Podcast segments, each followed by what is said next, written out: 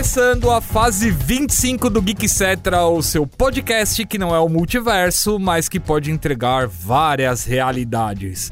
Eu sou Anderson Abraço, conhecido como Haterman, e hoje estou reunido com uma super equipe de heróis, ou quem sabe, alguns vilões. A gente nunca sabe, né? Hoje com o Léo Kitsune, seu destaque geek da semana. Vou fazer alguns destaques geeks muito breves aqui. O Clay tava precisando de um, você tem alguns? Eu tenho alguns, Vende cara. uns pra Caramba, ele, Eu mano. tenho alguns, mas são, são poucos, são curtos. Ah, Ah, tá. tá. Eu vou São pra falar aqui só entre a gente pra pra ver se, roubar. pra Não, ver se não, eu não, consigo, são- se, eu, são curtos. se eu gosto mais de um. Um é que saiu o trailer do próximo Pokémon e os lendários viram motos e jet skis, e isso é bom. maravilhoso. Extremamente espalhado em Ponto. Kamen Rider Hill. Se o Kamen Rider preventivamente copiou Pokémon, é outra É. história. O que, que é Kamen Rider perto de Pokémon? Vez de conversa. Kamen Rider é grande. É um dragão Que que, é vira a moto do Tron. Então, É simplesmente maravilhoso. Kamen Rider Hill, Tem um um outro dragão, dragão. que virava moto também. O dragão tem roda no saco e aí ele fica rodando com o saco dele no chão enquanto cavalga com a própria pata. Gasolina tá cara, A velho. gasolina tá cara, É, é, tipo tem- o carro dos Flintstones. Ralar o Exato. saco no chão nunca virou uma Ele- ele- expressão ele- tão ele- forte, né? né? Ele virou quase um Pokémon Breath of the Wild, né? Que voa, faz pra glide, faz todos os negócios com a moto ali, né? Não, é muito da hora. Eu, ach- É. eu achei que ficou bem legal. Eu gostei É, também. Eu gosto desse tipo de bobajada. É bobajada, eu achei muito legal. Os outros destaques são é, Droga, eu estreias. queria ter usado esse destaque. São estreias de animes da temporada. Eu tenho dois pequenos destaques pra fazer. Os É. dois melhores animes dessa temporada. Caramba. Que são Lúcifer e o Martelo. Não.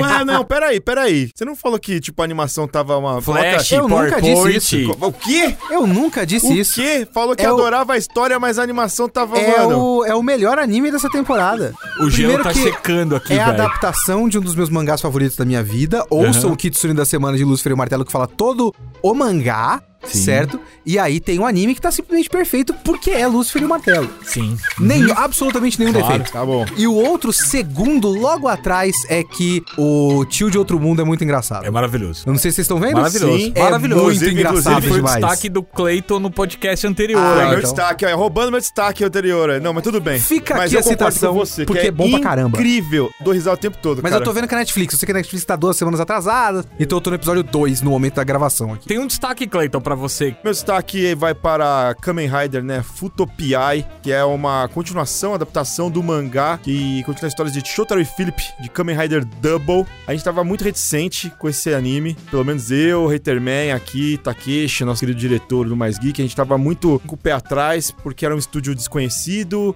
os caras não mostraram o Kamen Rider durante os trailers, mas, graças a Deus, o anime tá bem legal, calou a boca de todo mundo aqui, né? Você tem um pouquinho do Kamen Rider no primeiro capítulo, recontando o começo do Bem Tokusatsu. pouquinho. É, mas eles recriam, né, a primeira cena do primeiro capítulo do Tokusatsu mesmo. Fizeram em computação gráfica? É, algumas coisas assim, mas o Kamen Rider não é em computação Ah, gráfica. legal. Ele é desenho, desenho mesmo. E Porque ficou... é um que daria, né? Tipo Ultraman. Mas Daria. eles fizeram uma entrada no escritório deles em CG que ficou genial, Sim. cara. Hum. Ficou muito É bom. porque cenário hoje em dia em animação japonesa é tudo computação gráfica. É, eu não sei quanto tempo eles vão conseguir manter essa qualidade, mas o primeiro capítulo e o segundo, né, estavam com uma qualidade excelente. Se não assistiu nada de Kamen Rider, quer começar alguma coisa de Kamen Rider, pode ir no É, todo mundo fala que você não precisa ter assistido o W. É real isso É aí? real, você consegue. Ah, então tá bom. Eu não queria corrigir vocês, mas o Takeshi sempre me corrige, ele fala que não é double, é double. É double porque são dois, né? É. a É. ideia é essa, né? É, mas a gente também pode falar Futopia, é isso aí. Futopia é complicado, É. né? Tá no Brasil. Aí, por aí favor. é complicado. Por favor, né, é Rider Double e Futopiai. e Fulton é o nome da cidade, né? Futo é, cidade então ele é o ventos. investigador da cidade de Fulton. No original é Futo Tantei, né, que é... Tantei que é detetive. Detetive, exatamente. Gilson Mar, hoje com a gente, aquele cara que quando fala sempre dá aquele livramento. Essa piada não vai morrer, né? E nunca foi boa, né? Pois o é. grande problema é esse. Eu já ouvi tanto isso no tempo de Eu tô, escola. eu tô me especializando em piadas boas, cara. É. Assistam mais geeks, vocês vão ver. Só piadas de qualidade, duvidosas, mas Que coisa do canto da internet que você vai trazer dessa vez, Gil? Eu vou recomendar um filme chamado Veloz, Furioso e Apaixonado. Ah, o do cara do copo? Sim. Ah, da hora. É uma comédia tailandesa, mas que também é um drama. Certo. Ele é bem legal, ele é divertido, zoa muita coisa. E ele leva aqueles torneios americanos de empilhamento de copo com velocidade. Ah, sei. Então, e o cara ele quer ser o mais rápido do mundo. E a coisa vai evoluindo, cara, é muito divertido. Isso é o quê? Netflix? Tem na Netflix. É muito da hora esse filme, assistam. É um- uma recomendação do Gil que mais alguém assistiu, veja bem. Eu, eu tenho que falar pra vocês que eu só assisti porque a minha esposa não tava na sala lá. E ela falou: vou trabalhar, assiste o que você quiser. Aí eu olhei e falei assim. Teve a liberação, É, tive né? a liberação. Aí eu falei: não tem como ser ruim, né? Essa foi a minha dica. Cara, eu tenho dois destaques geeks aí pra semana pro bicho pegar. Quais? De Fala pra verdade. mim antes aqui. O primeiro é que o Clayton esqueceu do Digimon Survive, que acabou de ser lançado pela banda. Não, não esqueci. Eu só tô tentando descobrir se eu gosto dele ainda ou não. O ponto não é gostar, o ponto é indicar pras pessoas que saiu. Eu vou indicar, entendeu? maravilhoso. Comprem, Cadu, te amo. Esse jogo é, é, que é o visual novel. Visual Novel com Final Fantasy Tactics. Não, Ah. mentira, mas é, é legal. Do... Peraí, mas você gosta? Você falou que tá se decidindo se você não, eu gosta. só tava brincando, Ah, era tá. um xiste. E o segundo destaque é o anúncio do remake de Tactics Ogre pela Square Enix, que sai aí dia 11 de novembro, dois dias antes do Pokémon Tactics Ogre, a franquia aí famosíssima, que foi lançada no Super Famicom em 1993 e teve já remake pra Playstation, pra PSP, e que tá voltando aí com melhorias gráficas, remix de trilha sonora, e assim, o bicho vai pegar porque vai ser bom pra dedéu. Você esqueceu da versão de 64. Então não é que eu não esqueci, eu não- simplesmente não ligo pra ela. O Tactics Ogre, ele tem um dragão que vira moto? Hum, é um- Não, né? Ah, então não é um bom jogo. Cara, Kamen Rider Hill que tem um dragão que vira moto e não é uma boa série. Eles não souberam fazer direito, cara. tenho que concordar, tem Não que souberam concordar fazer ele. E tem um morcego que vira moto. E também não é uma boa série. Não souberam fazer direito. Joga em God Eater, que tem monstros é, tecno-orgânicos. God Eater. God Eater tem inclusive uma animação que é bem razoável. A animação me decepciona um Bem pouco. razoável. Bem razoável. Eu ia- 100% ok. Gosto da lore da saga dos jogos, da animação, Não, não, anim... não, infelizmente. não, não, vai, não, não, não escuta o Haterman. Na moral, a animação é ruim, cara. Pergunta de verdade, assim, por que a galera jogaria God Eater e não Monster Hunter, por exemplo? World, assim. Ah, Monster Hunter, é, ele é muito burocrático, a não ser que você goste de perder muito tempo configurando coisa, é que o God Eater ele é muito direto Aí. ao ponto. Haterman. Eu já joguei God Eater. Dois, inclusive. não, mas falando, você gosta muito de Monster Hunter, Não, lá. mas é Não, que mas eu não é gosto ruim. mais de God Eater. Eu É não queria mesmo? dizer nada, não. Tanto um quanto outro não são ruins. É que o Monster São Hunter, diferentes. eu gosto dele porque é aquela proposta de você tem que pensar em um monte de coisa e uma batalha pode durar horas. No God Eater, não. Você faz uma configuração preset, vai, luta, luta, vai. O problema é que ele é muito repetitivo, né? Tem muitos monstros repetitivos. Mas tem um jogo de caçar monstros que é muito bom, que eu posso recomendar pra vocês, chama Aquele Pokémon. Pokémon. Ah, Esse, esse eu gosto. Eu só conheço esse jogo. Quem quiser saber mais sobre esse jogo de caçar monstros aí, que tem moto, dragão e essas coisas, tudo acessa o quê? Cara, é no geekhere.com.br que todas as notícias são sobre o próximo jogo do Pokémon. A gente não fala de absolutamente mais nada, porque é a única coisa que importa até novembro. É isso e eleição. Tá certo. E Cleiton, se alguém quiser comprar um bonequinho de Pokémon, faz o quê? Você pode ir em loja.geekhere.com.br que eu sei que você vai achar o que você está procurando, desde um figure, boné, bermuda. O que você quiser se acha lá na loja é sensacional. Vai por mim. Se as pessoas quiserem ouvir alguma coisa diferente, tipo um monólogo de uma pessoa que adora a própria voz e fala por quase uma hora e meia ininterrupta, o que, que ela faz? então, lá no site tem lá o Kitsune da semana. Peço desculpas por isso. Ele tava passando pano pra um tal de Lucifer e a Marreta, né? O mangá eu tenho que concordar com ele, é legal. Agora o anime eu não confabulo com ele não, eu não passo pano. o absolutamente perfeito, nenhum defeito, 10 de 10. Fechado. E aí, se vocês quiserem curtir alguma coisa diferente durante a semana, assistir uma live, basta acessar a nossa Twitch, twitch.tv barra geekhere. E um lembrete muito especial pra vocês, o Mais Geek tá de volta nas madrugadas da. Band, de segunda a sexta-feira, depois do Esporte Total. E a gente tem um e-mail, geekcetra.geekhere.com.br. Vocês podem mandar críticas, sugestões, correções. A gente, de vez em quando, se engana, a gente nunca erra, sabe como é que é, né? Deixe seus comentários, a gente agradece muito. Então, vamos Oh, aí. Eu quero uma verba da empresa hum. pra gente fazer lives de mukbang. Eu quero fazer.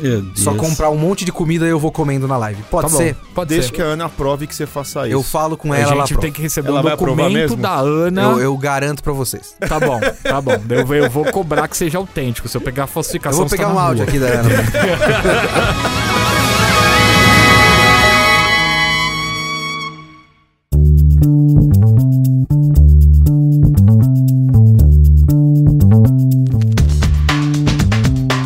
Amigos, pra gente começar a introdução do programa ali, já brincando com a fase 25 do Geekcetra, é uma alusão à maneira como a Marvel classifica o seu universo cinematográfico no cinema, né? A gente teve a fase 1, 2, 3, hoje a gente tá vivendo a fase 4 e estamos muito breve aí de serem introduzidos a fase 5 e 6. E eu tenho uma pergunta pra vocês aqui, meus queridos companheiros, e pra vocês aí também que estão ouvindo a gente. A fase 4 da Marvel foi um fiasco? Ou os bilhões que a Marvel angariou aí com alguns filmes como Homem-Aranha Sem Volta pra Casa e o Doutor Estranho e eventualmente até o Thor, Amor e Trovão. É, vocês acham que é o suficiente pra dizer que, ok, fiasco de crítica, sucesso nas bilheterias? Cara, é complicado, porque assim, a gente tem que avaliar de duas frentes diferentes, né? Acho que tem o, a nossa avaliação pessoal do que se a gente gostou ou não gostou, e até a questão da crítica e tudo mais, e tem um pouco do objetivo da Marvel com esse negócio. Sua opinião pessoal Minha primeiro. opinião pessoal é que é o seguinte: de tudo que a Marvel lançou, tem algumas coisas que eu não vi, tipo, eu não vi Loki, eu não vi o Falcão. Acho que só.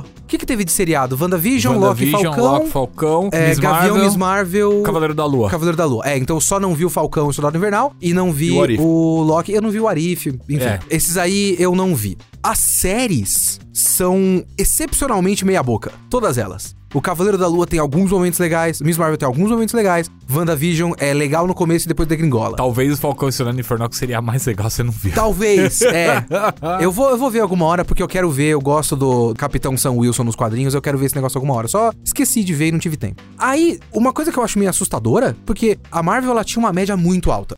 No geral, a média da Marvel, assim, é muito raro eles errarem. E a fase 4 foi a fase de o máximo que eles conseguiram foi 7 de 10 foi a fase que eles tiveram mais filme meia boca. Shang-Chi é meia boca, Eternos é ruim, Viúva Negra é meia boca, e aí o Doutor Estranho é da hora, o Homem-Aranha é da hora, e o Thor eu me diverti. Não acho um bom filme, mas eu me diverti. É muito abaixo da média da Marvel. O que significa que é três vezes melhor do que tudo que a DC faz. Mas é muito abaixo da média da Marvel. A DC a gente não coloca nem nesse pires aqui. É, né? no Na boa. momento não dá nem pra falar, né? Estamos gravando esse podcast no momento que eles acabaram de cancelar a Batgirl. Mas esse é o negócio, tipo, a gente ia pro cinema com a confiança de que ia ter um filme decente pra cima. E agora a gente olha pras coisas, eu pelo menos olho pras coisas com certa desconfiança, porque vem entregando coisa muito abaixo do- da qualidade. Como objetivo do que eles querem fazer, assim, perfeito. Eles foram só jogando peças tudo esse negócio de discussão do futuro da Marvel,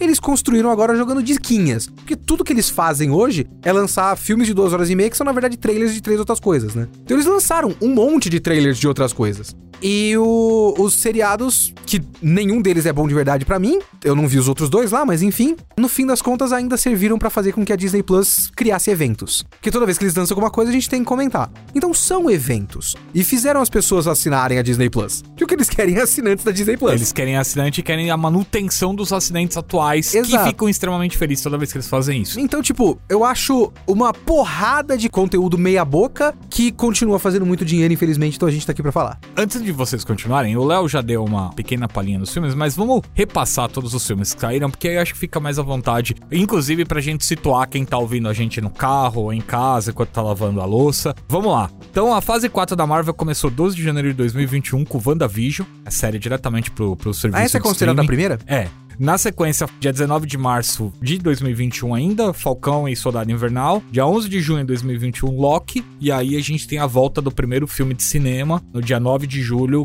de 2021, que foi A Viúva Negra. Depois a gente volta novamente para séries com Arif. E aí volta pro cinema 3 de setembro com Shang-Chi e a Lenda dos Dez Anéis. Continua no cinema, 5 de novembro, Os Eternos. E a- teve até uma que a gente esqueceu aqui, que foi 24 de novembro, o Gavião Arqueiro. Que... Mas é Nossa, esquecível. O seriado do Gavião Arqueiro, pra quem conhece o Doctor Who, é que nem aquelas estátuas que você vira de costas, ela apaga na sua memória, sabe? É. Você falou uma vez, depois você vai na pró- próxima fase e já acabou o Nossa, Gavião eu Arqueiro. falei disso, eu tinha esquecido. Nem eu consegui defender a série do Gavigode, cara. Na E moral. olha que o Clayton é um fã ávido aí de toda a fase do Fraction do, na Eu frente nem, do eu nem Gavião consegui Arqueiro. ver, eu nem vi É ainda. muito meia boca, cara. E aí a gente tem, né, dentro dessa primeira leva, dia 17 de dezembro de 2021, Homem-Aranha Sem Volta pra Casa, que foi o grande O filme. evento que reviveu os cinemas, né? É isso, 30 de março de 2022, já entrando nesse ano, Cavaleiro da Lua. 6 de maio de 2022, o Doutor Estranho, no Multiverso da Loucura, que pra mim foi, né, na sequência aí, o segundo grande evento dessa fase 4.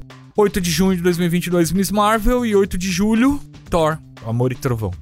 Então, isso foi tudo que foi lançado até agora da fase 4. Eu tava fazendo um exercício sobre isso outro dia, parando pra pensar assim, a gente tá falando que é tão meia boca que a gente tem muito mais coisa lançada na fase 4. Mas se eu pegar a fase 1 da Marvel, por exemplo, e o pessoal não, não lembra muito bem, eu acho que eu só gostei de Homem de Ferro ali e o Vingadores com muitas ressalvas. O primeiro Vingadores eu acho um filme legal, mas acho que tem muitos problemas ali. Eu não gostei de Thor, não gostei do Capitão América, não gostei de Homem de Ferro 2. Então, tipo, eu também não achei a primeira fase da Marvel lá grande coisa também. Eu acho meio injusto jogar com a fase 1, cara, porque foi a fase de maior experimentação dos caras. A gente Sim. tá falando da 4, os caras Não, já passaram sim. por três Mas- fases mas é que, que- mas poderiam então, ter. mas- Você teve essa opinião do Vingadores quando você estava no cinema, vendo não, pela não, primeira mas assim, vez? eu, eu acho legal Porque o tem Vingadores. essa questão também. Não, eu acho o primeiro Vingadores legal, assim, tipo, não, não tô falando assim, se fosse pra salvar da fase 1, seria Homem de Ferro e o Vingadores. Só que eu vou pra fase 2, também tem dois filmes ali que eu gosto, sabe? Aí, a fase 3 eu gosto de quase tudo. A gente não tá sendo um pouco anacrônico aqui? Hoje a gente tem um revisionismo histórico como se Batman Begins fosse um filme lixo. Eu adoro Batman Begins. Eu gosto de Batman Begins pra Batman caramba. Begins é ótimo. Eu adoro. E quando saiu foi revolucionário. Mas hoje tem. Ah, mas o Batman do Nolan, né, gente? Não, não. É. não, não, não. não. Eu, eu Então, adoro o Batman Begins. Não, três não dá pra defender. Eu, com a fase 1 da Marvel, eu não gosto de verdade Do Thor, de né? Thor e Capitão América. Capitão O América, Capitão é... América- é da hora até a metade. Então, não é que eu não goste 100% do Capitão América. Eu tenho muitas ressalvas. Eu não gostei de como foi usado o Caveira Vermelha. Sabe, tem algumas coisinhas que eu Capitão não América curti. é da hora quando ele é um filme de guerra e aí ele vai virar o filme de super-herói e fica meia boca. Mas o Thor também tem esse lance. Porque o Thor, enquanto O tá em começo Asgard, do Thor é ele incrível. é maravilhoso. Quando ele Bonito. cai no deserto Ah, sim, aqui, é um filme que boca. vira crepúsculo, aí desencana, né, velho? Porque eu não cheguei onde queria. Sim, Ah, lá. O que eu queria fazer com essa analogia toda é o seguinte: a gente teve filmes ruins na primeira, na segunda fase, a terceira fase eu acho que foi incrível, de verdade. Foi a, a fase que teve mais filmes assim que a galera curtiu e os maiores arrecadações dos caras. E aí eles subiram a régua absurda na fase 3. E na fase 4 a gente tem filmes que são iguais da fase 1 e da fase 2. Então, tipo, será que a gente ficou mal acostumado com a fase 3 que entregou um negócio tão f pra gente? E aí na fase 4 eles voltaram ao que era antes e aí a gente, pô, a gente, a gente quer que vocês continuem agora. Então, eu vejo assim, a Marvel ela criou uma armadilha pra ela mesma, porque ela condicionou todo o público dela a falar, ó, tem esse filme, cena extra, vai acontecer tal coisa. Foi plantando uma coisa e foi levando a outro. Na hora que soltaram aquele sorrisinho do Thanos, a pessoa já viu, beleza, isso aqui é o objetivo final, então a gente vai criar todo um caminho, trazer toda uma galera pra chegar ali. E aí a régua vai aumentando. Que nem se falou, tem filmes que são legais. Eu acho que eles estão experimentando algumas coisas na fase 4 que eu não gostei. Que eu gostava que eles faziam mais na fase até a fase 3, que é isso. A dica de um filme já ligava pro próximo, pro próximo, pro próximo, e a gente sabia exatamente o que ia acontecer. Só que eu não acho que isso torne o filme meia boca. É só pra essa galera que vai assistir Sim. o filme querendo assistir a cena pós-crédito já, sabe? Eu tô tentando analisar o filme ali. Não, eu sei. Só. Mais pra trás, que nem o Anderson falou, foi uma fase mais experimental. E assim, qual herói da Marvel que tinha ali que, sei lá, peitava os deuses da DC? Nenhum. O Homem de Ferro veio de um ostracismo ali que o Downey Jr. meio Cara, que... mas aí é um argumento que não dá pra usar, porque, tipo, Homem-Formiga é um herói Z, cara. Eu achei o filme sensacional. Mas é isso que eu tô dizendo. Eles estão trazendo heróis assim que. Eu não sou um, um ávido leitor de quadrinho de heróis. Tinha heróis ali que eu, cara, eu não fazia ideia de quem que era. Eles trouxeram, jogaram e, ô, legal isso aqui. Porque o filme do Homem-Formiga dá uma sova, cara. No, qualquer filme do Snyder O ali. filme do Homem-Formiga é pegar o divertidíssimo. Homem-Formiga é melhor do que qualquer último filme do Superman que os caras fizeram nos últimos Ah, anos, mas aí também é extremamente injusto com o Superman, né? Levando em conta quem tava por trás É, de tudo então, isso, E né? aí, de novo, eles já tinham é, plantaram o objetivo do Thanos. Então o que, que a galera fez a cada filme? Pô, quando é que vai chegar isso aqui?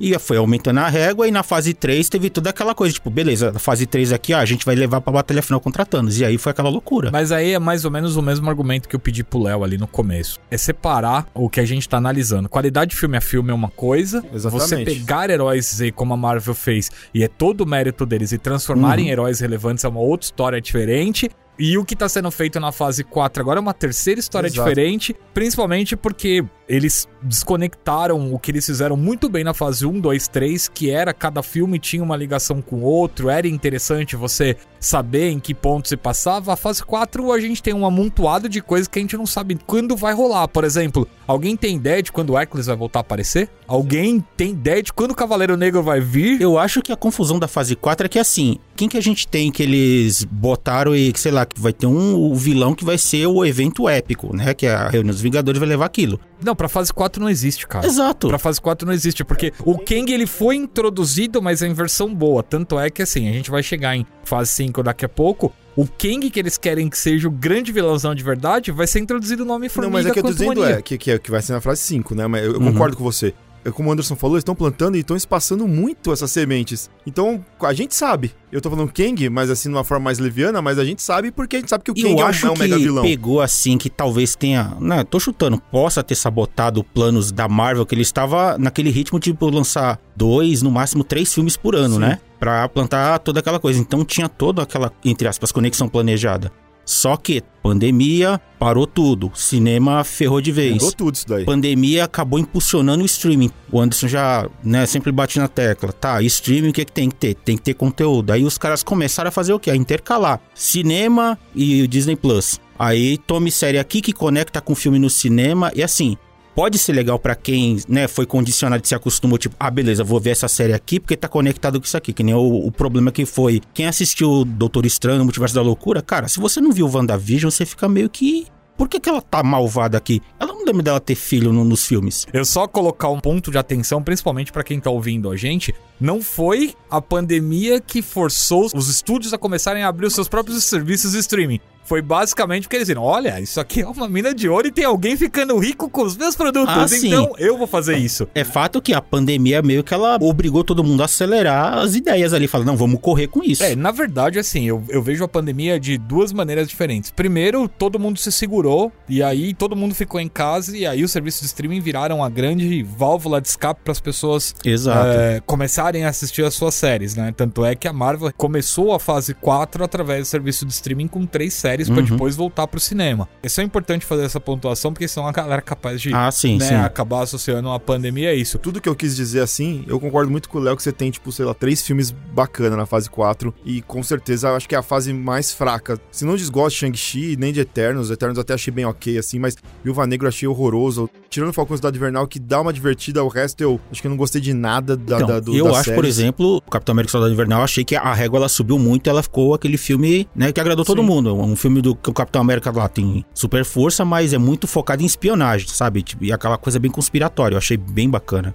É bem redondinha a trama. O meu negócio de tentar avaliar essa, o efeito do, da, da fase 4 e o que, que as pessoas acabaram achando dela é que tem um pouco de tudo que todo mundo falou aqui, porque eu acredito que as fases anteriores, até certo ponto, existia um cuidado maior, digamos assim, em fazer com que cada filme fosse um filme. Então, é, eu discordo, por exemplo, do que o Gil tava falando, que a gente sabia que tinha um objetivo final. A gente sabia que tinha uma coisa ligando tudo, de certa forma. Mas não existia tanto assim a sensação de que cada um dos filmes era uma pecinha de um quebra-cabeça que vai dar em alguma coisa. Demorou um tempo pra isso acontecer Porque desse jeito. isso aí, antigamente, o que ficava era a cena pós-crédito, que Era- era, uma vírgula, não era, um, bagu- trailer. É, exatamente. Era só um pequeno detalhezinho de, nossa, então esses caras estão no mesmo universo Exato, ali e que tal. vai levar e aí a pra algum gente lugar. começou a pensar nas joias do infinito e etc, etc. Mas cada filme era um filme, Sim, era uma história com começo, meio e fim. Né? Você Isso não via o Pantera Negra porque o Pantera Negra era o capítulo 17 das fases 1, 2 e 3. Sim. Você via Pantera Negra porque era o Pantera Negra. E o problema, entre aspas, né, que é um ótimo problema, na verdade, pra Marvel Studios, é que nessa reta final toda aí dessa fase, é 3, né, que termina o Ultimato é. todo o caminho ali pra terminar tudo na fase 3, a gente ficou com a sensação de que a gente acompanhou, no fim das contas, a gente viu que todo o plano dos caras tinha a ver com isso, que a gente acompanhou uma história gigantesca. Foram quantos filmes até lá? 20? 21? Não sei. 23 filmes, 23. né? É. É como se a gente tivesse visto a uma- um seriado de televisão de 23 episódios e cada um desses episódios era um filme de Hollywood. Então é um bagulho épico, um bagulho gigantesco, um bagulho impressionante como eles conseguiram fazer e todo mundo ficou com essa sensação de, bom, esse é o esquema. esses filmes são um caminho para um ponto final. Como essa história acabou, acaba que fica um vazio. E aí a gente tá numa fase, como eu falei é, na minha introduçãozinha, que eles estão preparando coisas. A gente tá, tipo, nos primeiros episódios do primeiro arco da segunda temporada do MCU. E aí, como as coisas não estão muito claras e a gente demorou pra sacar, porque eles demoraram pra mostrar o que exatamente tá sendo construído, aí a gente fica vendo as coisas aqui, a coisa ali e fala: o que, que eu tô vendo nesse negócio? E é uma sensação ruim de se ter. Eu acho que maior problema pra mim do Marvel Studios é acabar criando uma ideia na nossa cabeça de que a gente tem que ver as coisas com uma função. Tipo, eu vou ver o Gavião Arqueiro porque eu vou ver a preparação da Kate Bishop e a Kate Bishop vai ser uma jovem vingadora. Eu não vou ver o Gavião Arqueiro porque é a história do Gavião Arqueiro. Eles prepararam isso na nossa cabeça, não é uma coisa da nossa cabeça só. Não é uma expectativa que a gente criou por nada. É uma coisa que eles criaram em nós. E aí, quando você vê o negócio e não consegue entender qual é a função daquilo pro todo, tipo, hoje a gente vai falar bastante disso nesse podcast, mas eles anunciaram lá na San Diego Comic Con a saga do multiverso. E eu não consigo ainda localizar onde Eternos se encaixa na grande saga do multiverso. Porque você pode ter a saga do multiverso sem o filme dos Eternos. Os Eternos não têm exatamente até o momento uma função clara nessa saga toda. Então a gente fica com uma ideia. O filme já não é bom para começo de conversa. Eu acho Eternos talvez o pior filme da Marvel. Eu, Não dá, porque eu não mano. vi o Thor, segundo Thor também. Mas eu acho. Ah, não, pelo amor de Deus. Ah, sem Ah, Anderson, pelo amor de não dá, Deus. Não dá pra levar esse filme a sério. Não, mas não é pra Mano, levar a sério. O... Eu não vi o segundo Thor e eu sei que o segundo Thor é pior que o Amor do Trovão. Não sei. Não cara. tenho nenhuma dúvida. Nenhuma dúvida. Eu não vi esse filme. Mas enfim, eu acho que o Eternos é o pior filme da Marvel. Ou pelo menos tá ali no top 5 ao contrário do bagulho, no mínimo, né? É que o Eterno ainda E- me entregou algumas coisas que me satisfaz mais do que o Thor. Vontade eu- de dormir na cadeira? Não, É, porque eu- se, não, porque se é pra eu assistir um filme de comédia pra ficar dando risada, eu não vou assistir Thor, Amor é Trovão, mano. Eu vou assistir um filme de comédia de algum comediante bom, sabe? Se beber num caso, alguma coisa do gênero. Bom, não é essa a discussão agora. Mas a minha questão é: o filme já não é bom, o Eternos. As opiniões diferem, enfim. E aí você olha pra esse negócio e fala: já não gostei desse filme. E eu não sei onde ele se encaixa em nada? Porque eu sei onde. Qual uma função, por exemplo, do Homem-Aranha. A função do Homem-Aranha foi talvez a nossa primeira introdução ao conceito de multiverso. O Doutor Estranho foi a primeira vez que eles falaram de incursão. A Miss Marvel fala de realidades alternativas, por exemplo. Mutantes. Eu acho que os Eternos, E Léo, mutantes e tudo mais. eu acho que a grande coisa dos Eternos são os Celestiais com maior destaque. Então, os Celestiais com maior destaque servem para quê para o futuro da Marvel? Que a gente tem com clareza. A gente pode especular. Mas que a gente tem com clareza, até agora nada. Ah, muitas dessas coisas que a gente vai assistir, a gente olha e fala, cara, não sei para que eu estou assistindo isso. E eu acho que a gente ser treinado pra pensar dessa forma é um problema. Essa fase 4 foi uma fase de preparação, e tem várias preparações que não são só da saga do multiverso. Tem a preparação, como por exemplo a questão dos Celestiais, que é só agora esse tipo de personagem existe. Viúva Negra, que foi também uma preparação pra Thunderbolts, de certa forma. Gavião Arqueiro, uma preparação pra Jovens Vingadores. Gavião Arqueiro não só pra Jovem Vingadores, mas pra série da Echo e também pro Retorno do Demolidor, né? Isso. Gavião Arqueiro pra mim foi a série com mais preparações de todas, Gavião né? Arqueiro não foi um seriado, foi uma sequência de trailers, né?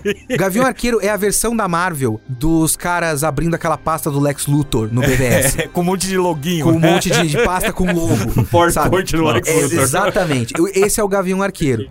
Então, tipo, tem função, mas é tipo, tá, agora esses personagens estão aí. É o Hércules na cena, a péssima cena pós-créditos do Amor e Trovão. Tá, agora esse personagem Os existe. Eternos nem pra introduzir os, os Celestiais, porque isso tinha sido introduzido no Guardiões da Galáxia antes já. Ele já uma tinha a cabeça, cabeça, né? Não, o, o Ego, ele é um Celestial. É verdade. É, mas não, não dá o destaque que mas dá. é- é um pulo, Cara, né? Mas assim, o Celestial de verdade, na forma que o Celestial é mesmo, foi no filme. Eternos. Não, sim, dá é pra porque falar aí que... eles pegaram Não, o Jack só- Kirby na veia ali, E- né? e mas É, outra, o, o que eles fizeram o com o Ego- Ego foi tipo, ah, vamos colocar ele numa categoria de personagem aqui É, pra mas citar o que ego, tem isso. o ego É. originalmente não é um celestial, ele é um Não, planeta não é. vivo. Não tem nada a ver. Tipo, foi um- uma invenção que os caras fizeram. É, não mas, é? né, mas, Mas- tá ali, né? Mas, tipo, É. é, um pulo. Fala assim, não, na verdade ele é isso aqui, ó. Tá certo que se a gente falar que o Ego não é um celestial porque ele não é exatamente a introdução celestial como a gente conhece, Miss Marvel também não é a introdução dos mutantes. Não. Porque é só a citação do nome deles. Então, assim como o Xavier no Doutor Estranho não é a introdução dos mutantes. Porque é outro, alter, é outro Ali universo. se chama Mas é o- introdução do fan fanservice. É, mas é o que a Marvel vai falando. Ela mostra o negócio, aí cita um nome e você. Oh, meu Deus! Eles citaram Celestiais. Deixa eu fazer uma matéria no meu site nerd,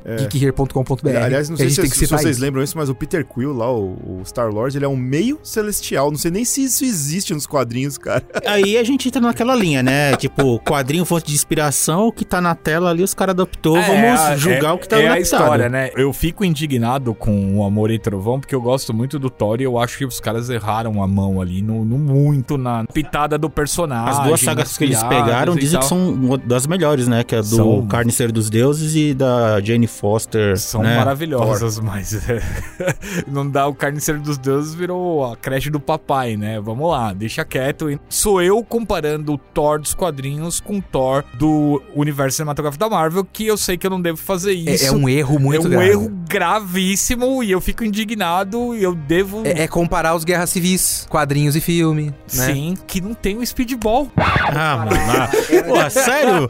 Não tem o speedball, Por que, que cara. eu fui falar isso em voz Você alta? fez todo esse preâmbulo pra falar isso, né? Não, culpa Mas foi a do gente vai falar do Speedball, a gente vai falar do Radical. Tipo, comparar o Era de Ultron, por exemplo. Cara, eu, eu acho que é um não dos filmes ser? que eu mais odeio da Marvel também é o Era de Ultron também, cara. Que filme Eu não horroroso. vejo grande problema no Era de Eu Ultron. não gosto. Acho que o Ultron por si só é um vilão tão... Cara, aquele Gerar negócio uma que saga inventaram inteira, cara, só o do Ultron. Hulk com a Natasha naquele filme, Ah, isso aí mano, é uma não dá, velho. Não No dá. filme, o Ultron eu só achei uma coisa meio que nada a ver. Ele aparece como uma coisa malvada e de repente ele vira qualquer outra coisa. O Age of Ultron no quadrinho, ele quase destrói o universo inteiro lá, cara. É Ó. bizarro. Pra deixar um pouco mais dinâmico, pra cada um de vocês, qual que é o filme ou série favorita de vocês da fase 4? De bate-pronto, instintivamente, seria o Doutor Estranho. Homem-Aranha. Falcão e Soldado Invernal. Tá bom, é, eu vou. A minha dúvida, cara, Doutor Estranho e Homem-Aranha são os meus dois favoritos de longe. E se eu tivesse que ir em um, eu ia no Doutor Estranho, porque é o material, não diria original, mas foi pelo menos. Eles conseguiram guardar bem os segredos. Pô, então é unânime, né? O favorito de todos é o Cavaleiro da Lua, né? Sem É dúvida. claro. Oscar Mas eu Isaac- acho que o Cavaleiro da Lua ele disputa muito próximo com o Gavião Arqueiro E pra cara, saber. o Cavaleiro da Lua, eu fico muito triste de pensar no Cavaleiro da Lua, porque ele tem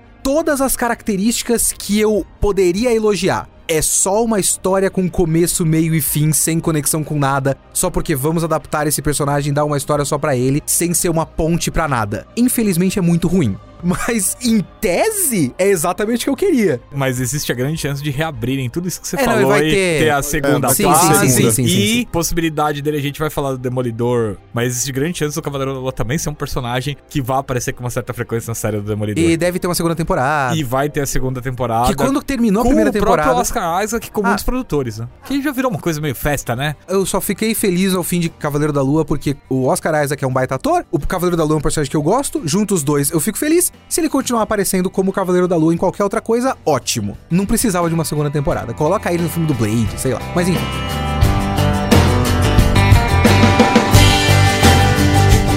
O que vem a seguir? Começa com 10 de agosto, Eu Sou Groot. Na sequência, a gente tem 17 de agosto, a Mulher Hulk. 11 de novembro, Pantera Negra, Wakanda Forever. E aí, final de 2022, ainda sem data, em algum momento ali de dezembro, o especial de data provavelmente vai ser dia 25, 26, né? suponho, né? o especial de Natal dos Guardiões da Galáxia. E aí, eu já deixo pra vocês, antes da gente discutir sobre isso, uma pequena polêmicazinha, porque o tio do boné, o Kevin Feige, quando ele foi lá na San Diego Comic Con e falou sobre as fases, ele falou que o Pantera Negra encerrava a fase 4 da Marvel. Mas aí o, o James Gunn foi lá no Twitter e falou: Ah, então. Os Guardiões da Galáxia, esse especial, ainda tá na fase 4 e é meio imprescindível. Vocês têm que assistir. Ele falou que é o epílogo da fase 4. Mas um bagulho que ele falou também é. Quando eu vou fazendo, eu não vou pensando em que fase que o negócio tá. Eu tô, em tese, né? É complicado. James Gunn diz que ele faz a história dele pensando só na história dele. E eu acredito que ele faça isso só pensando na história dele. Assim como, por exemplo, Miss Marvel, eu lembro de ver uma entrevista de algum produtor, diretor, não sei o quê, falando que ele não fez aquela cena pensando em mutantes. Foi o Kevin Feige que falou: não, coloca a música dos X-Men aí. Não foi uma cena feita para colocar a música dos X-Men. Foi uma ordem de cima para baixo. Então, por mais que o James Gunn fale, e talvez seja 100% verdade, ele faz a história dele sem pensar em fase, alguém chega de cima para baixo falando: você tem que colocar uma ceninha aqui que isso vai preparar para outra coisa. Mas enfim, ele falou que é o epílogo da fase 4. E é essencial para você entender os Guardiões da fase 5, que é o volume 3. Inclusive, ele falou que não sabia que os Guardiões, o volume 3 era da fase 5. Pra ele era da fase 4. Exato, ele só foi fazendo. Originalmente era, Era na fase fase quatro, 4, É, né? teve aquela treta, né? Que saíram com Não, ele. não, não. Por causa não? da pandemia, eles foram empurrando os É. filmes pra frente. Ah. E aí mudou toda a ordem do que, que era fase 3, fase, por exemplo. O que ia acabar a fase 4 originalmente, lá na D23 de 2019, era o Quarteto Fantástico. Não era o Pantera Negra, né? O Blade ia ser o primeiro filme da fase 5. E ele já vai estar lá, lá pra frente, eu acho, se não me engano. E falando nesse empurra-empurra, esse Eu Sou o Groot já mostraram alguma coisa além do logo? Tem um Tem, uma, teaserzinho. tem um teaserzinho. Divertidinho, inclusive. É um desenho, curtas-metragens engraçadinhos com o Groot e Ah, alienígenas. tá. Isso é, vai para o Disney Plus. Disney Plus. Cinco capítulos pro Disney É um Plus. coisinho. Aí você vê e você acha graça e segue a vida. Não é nada Vai demais. vender uns bonequinhos Vai e tamo vender os junto. bonecos. Ah, até aí tudo bem. Vai É ter uns que alienígenas fofinhos igual o Groot. Acho que tem mais é que ter. Tem o- vai ter o, o Rocket em algum momento. Vai ter o Rocket. Assim, eu, é eu- eu posso estar chutando aqui, mas Mulher Hulk ela pode virar um grande hub dos super-heróis na Terra, né? Assim, pelo menos pra advogado, porque do trailer que eu vi, apareceu gente vindo de tudo que é lado consultar ela. Apareceu o Wang, o inimigo do Hulk, como é que é? Abominável. O Abominável. Abominável. E Seria? apareceram outros heróis, É, assim. ela é o Harvey o advogado. Ia ser muito da hora se eles conseguissem todos os atores pra isso. Assim como o Tom Holland não vai dublar o desenho do Homem-Aranha, eles não iam conseguir o Tom Holland pra esse filme porque ele tem mais o que fazer.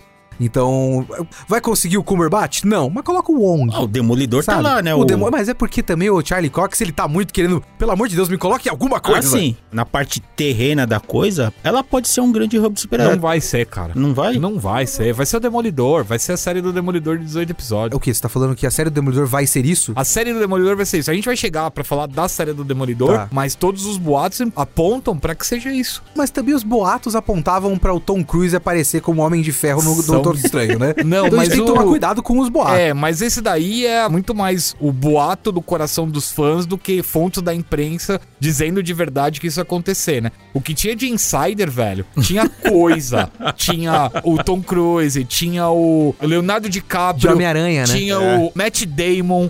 O Blade do Wesley Snipes, se você pegasse a lista que os caras fizeram, É, então eu sei, os eu sei. insiders É soltaram. a lista dos sonhos, É né? por isso que eu tô falando, eu não acho que eles vão conseguir tanta gente assim pra seriado do Disney Plus. Uhum. Os caras não vão se prestar a isso, sabe? É que o Demolidor, eles vão dar o kickoff pro que o Gil tá falando de uma maneira diferente do universo urbano da Marvel. E aí sim você vai ter a participação de alguns caras. A gente vai chegar lá com, com mais detalhes, mas você vai ter ali. Não digo nem que a mulher Hulk esteja, porque a mulher Hulk pra mim é outro patamar, ela não é universo urbano. Ela tá ali como advogada por enquanto porque é a função dela, mas o que eles estão argumentando sobre o Demolidor é que você vai ter Justiceiro, você Uhum. vai ter Echo, você vai ter Gavião Arqueiro, vai ter a Kate Bishop participando, vai ter o Cavaleiro da Lua. Até o Motoqueiro Fantasma, os caras estão falando que vai estar na série do Demolidor. O da Mulher Hulk, assim, talvez eu não tenha me feito claro. É que, por exemplo, quando teve os filmes anteriores da Marvel, teve todo aquele problema da guerra civil, que tipo, ah, tá, você tem que usar máscara e a sua identidade revelada. Criou-se, pra motivo de plot ali, aquela crise de ser heróis tem que estar cadastrado, aquela coisa. Então, eu não sei se você é herói se é vilão. Com a Mulher Hulk, agora tem um advogado que vai pegar essa galera que age como herói ou é visto como vilão e meio que vai ter uma chance de defesa pra mostrar pro público, assim, tá, eu confio nessa pessoa. Ela abre margem pra você pegar vários outros heróis, assim, até gente insignificante ou que vai fazer uma apariçãozinha, alguma coisa.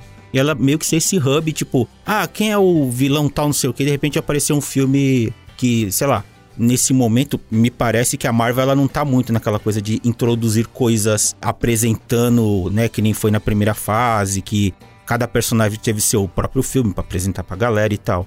Parece que eles estão mais acelerados, principalmente agora depois da fase 4 que não mostrou muita coisa e não deu um direções. Só foram jogando, o leque foi abrindo, trouxeram personagens, mas tá, e aí? Nem o Léo falou. Disso serve pra quê?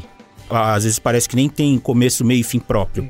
Aí o da Mulher Hulk eu fiquei pensando nisso, tipo, que ela é uma grande porta pra ah, apresentar o herói e tal, não sei o que, deu um probleminha, beleza. A Mulher Hulk tá lá, tem uma Você tá falando de personagens novos. Isso. Ah, tá. Pensei que você tava falando, tipo, ah, eles podem fazer um episódio que tem o Doutor Estranho, tem outro episódio que tem. Sabe, eu pensei, não, os caras não vão conseguir Não, ator não, grande não, pra não, isso. não, não. Mas é uma maneira de apresentar novos caras, É. assim. Não acho que vai ser, mas é uma maneira assim. Vai seguir meio que na linha da comédia ali, né? Um pouco, pelo que eu vi. Eu gostaria Ah, que fosse cara. 100% comédia. Mas comédia que o Thor, Amor e Trovão, mas a vai ter o que lá, velho? Mas tem que ter um pouco de variedade de gênero também. É, Não, mas assim, vamos Pelo lá. amor Se de pegar a Deus. Mulher Hulk do John Byrne, é basicamente comédia. É comédia. E é, é 100% maravilhoso. comédia. O Gil tá falando de introdução de herói, talvez não tenha herói grande, mas, por exemplo, tem o Frogman. É, esse, é esse tipo de bobagem eu acho que daria pra Exato. fazer. Não um herói grande, mas sei lá, às vezes apareceu um carinha inútil num filme tal, A ele vira Titânia. um, um vilão tal. Tá, quem que é esse cara? E de repente, em vez de se apresentar um filme onde tem ele e faz aquela coisa toda, que eu acho que eles não vão fazer isso. Definitivamente não vai. Mas a Sony, ela, ela gosta da sua ideia, cara. Ela vai fazer um filme inteiro do Multi Lucha lá. Como é que é o nome do cara? É El Muerto.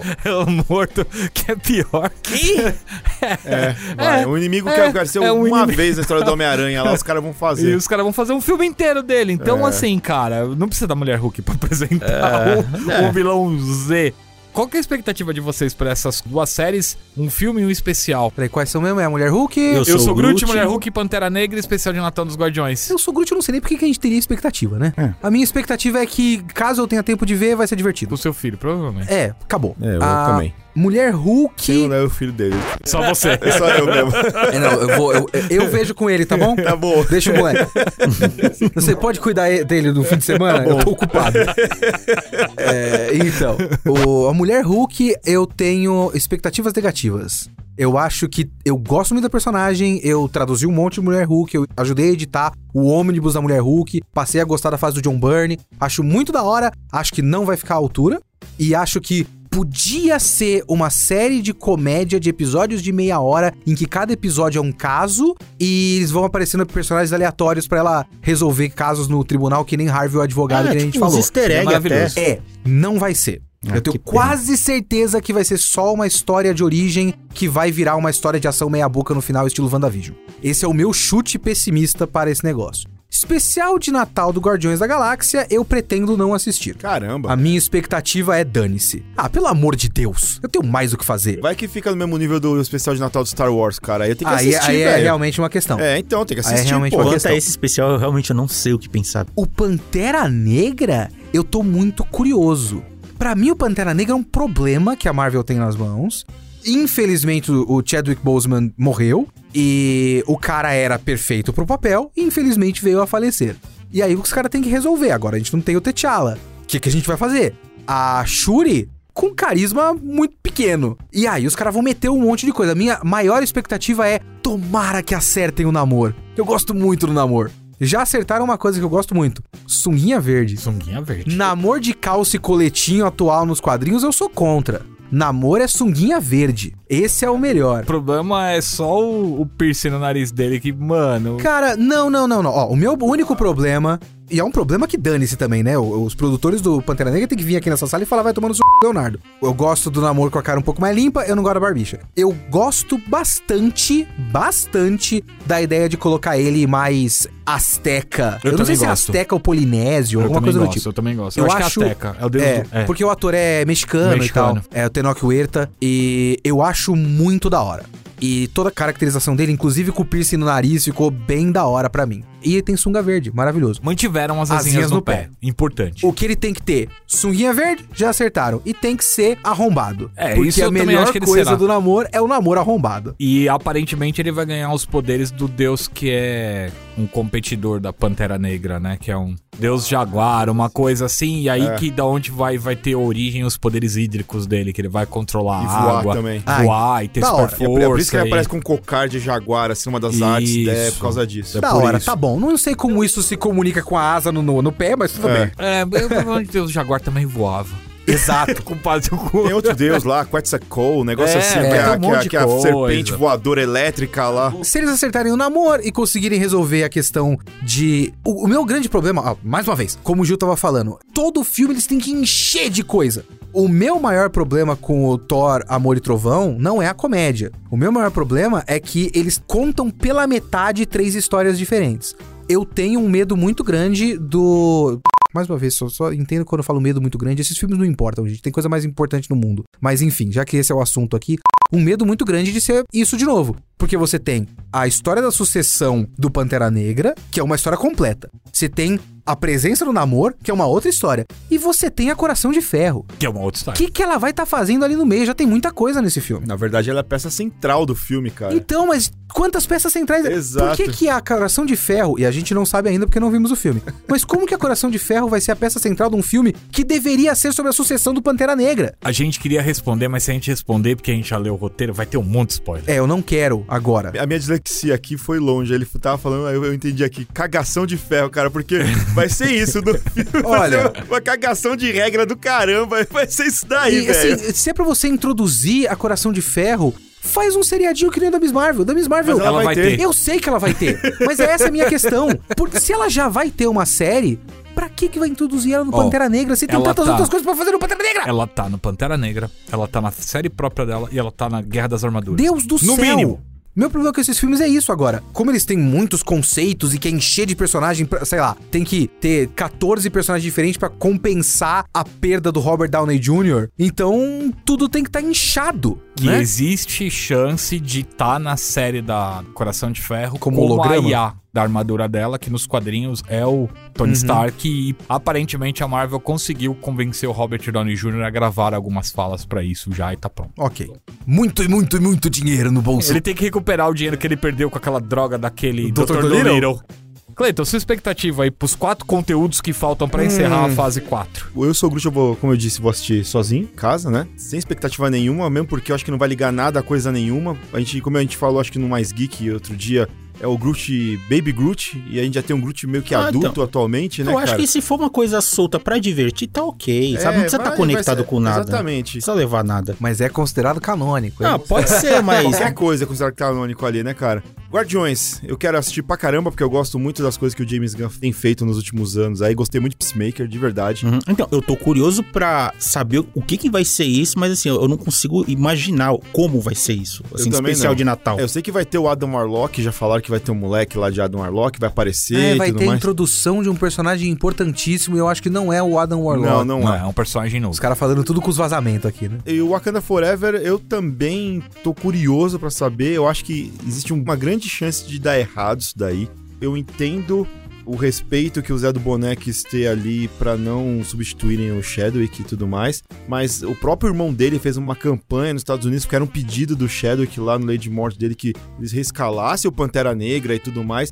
Os caras não quiseram rescalar um outro cara, que eu acho que isso resolveria muitos problemas da Marvel. Não precisaria dar toda essa volta. Todo mundo entender. A gente precisa colocar um outro ator ali. Já fizeram isso no MCU antes, o Máquina de Combate. Pelo trailer, assim, né? O trailer engana. O que eu achei o trailer muito bonito pela concepção da coisa ali, né? A música, aquele comecinho mostrando que provavelmente deve ser o funeral do T'Challa, Então. em respeito ao o ator O também, Chadwick. vai ter essa substituição. Eu entendo, como Não, o personagem qual- Pantera Negra, Mas eles sabe qual que é poderiam o meu realmente... medo? Eles quererem surfar em cima da morte do ator, como fizeram com o Velozes e Furiosos 7 lá, com o Paul Walker, sabe? Cara, é um bilhão na conta, que vai ser um bilhão, porque a galera vai querer ver qual que é a Destino, homenagem é, que os e caras vão é fazer pro destino.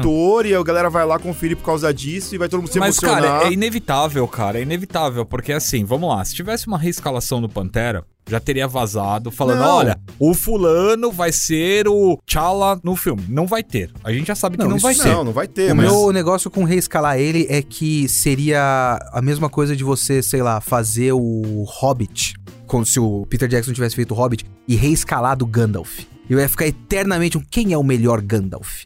Ah, mas esse cara não é um Gandalf tão bom quanto o Ian McKellen. Ia ser um festival de comparação que eu prefiro que a gente não fique nesse papinho. Com certeza ia, cara, mas eu acho que isso ia dar tão menos dor de cabeça pra Marvel, isso daí, Ah, cara. narrativamente daria mesmo. É isso que eu tô falando, sabe? Se o próprio Chadwick queria, cara, eu, eu não sei. Sabe que não vai ser, a gente sabe que provavelmente não vai ter um Pantera Negra novo por muitos anos aí. Ah, nem eu na também fase acho. 10 aí, eu sei também lá. acho que depois que eles passarem esse filme que já tava programado, já tinha artes conceituais, já tinham tudo, os caras voltam Pantera Negra pela geladeira por um período, até É. em homenagem a ele, até pra dar um tempo. Em toda a polêmica que rolou aí de anti-vax e todos esses problemas que eles tiveram de produção. Eu ia começar a falar umas coisas, mas aí eu vou começar a falar e o Anderson vai fazer aquela cara de eu tenho o leak, eu li o roteiro, e aí eu não quero ficar falando essas coisas. Não, eu, eu sei que eles vão, Sorry. eu sei que eles vão focar muito agora nas Dora Milaje, né? Na Okoye e tudo mais, que eu Uhum. acho certíssimo. Tem que dar mais destaque pra elas mesmo. E vai ter duas séries aí, vai ter uma da Okuye e vai ter uma chamada Wakanda Forever mesmo, né? É. Wakanda, não sei o que, Que é lá. mostrando os efeitos de Wakanda no mundo. É, vai, vai ser legal. Tem que focar em outras coisas mesmo. Ótimo. Gil, expectativa aí pros quatro produtos restantes? Tô curioso pra esse especial de Natal do Guardiões. Quero ver a Mulher Hulk, assim, até porque eu não acompanho o quadrinho, mas pela série se caminhar um pouquinho pro lado da comédia, não sei aquela coisa toda que começa engraçado, de repente começa a ficar sério, engraçado, sério, sabe? Não tem essa montanha russa, pra mim já vai estar de boa. Groot, ah, se for legalzinho, beleza, eu não faço muita questão de ver. Eu. Cara, assim, eu tô com expectativa pra Mulher Hulk.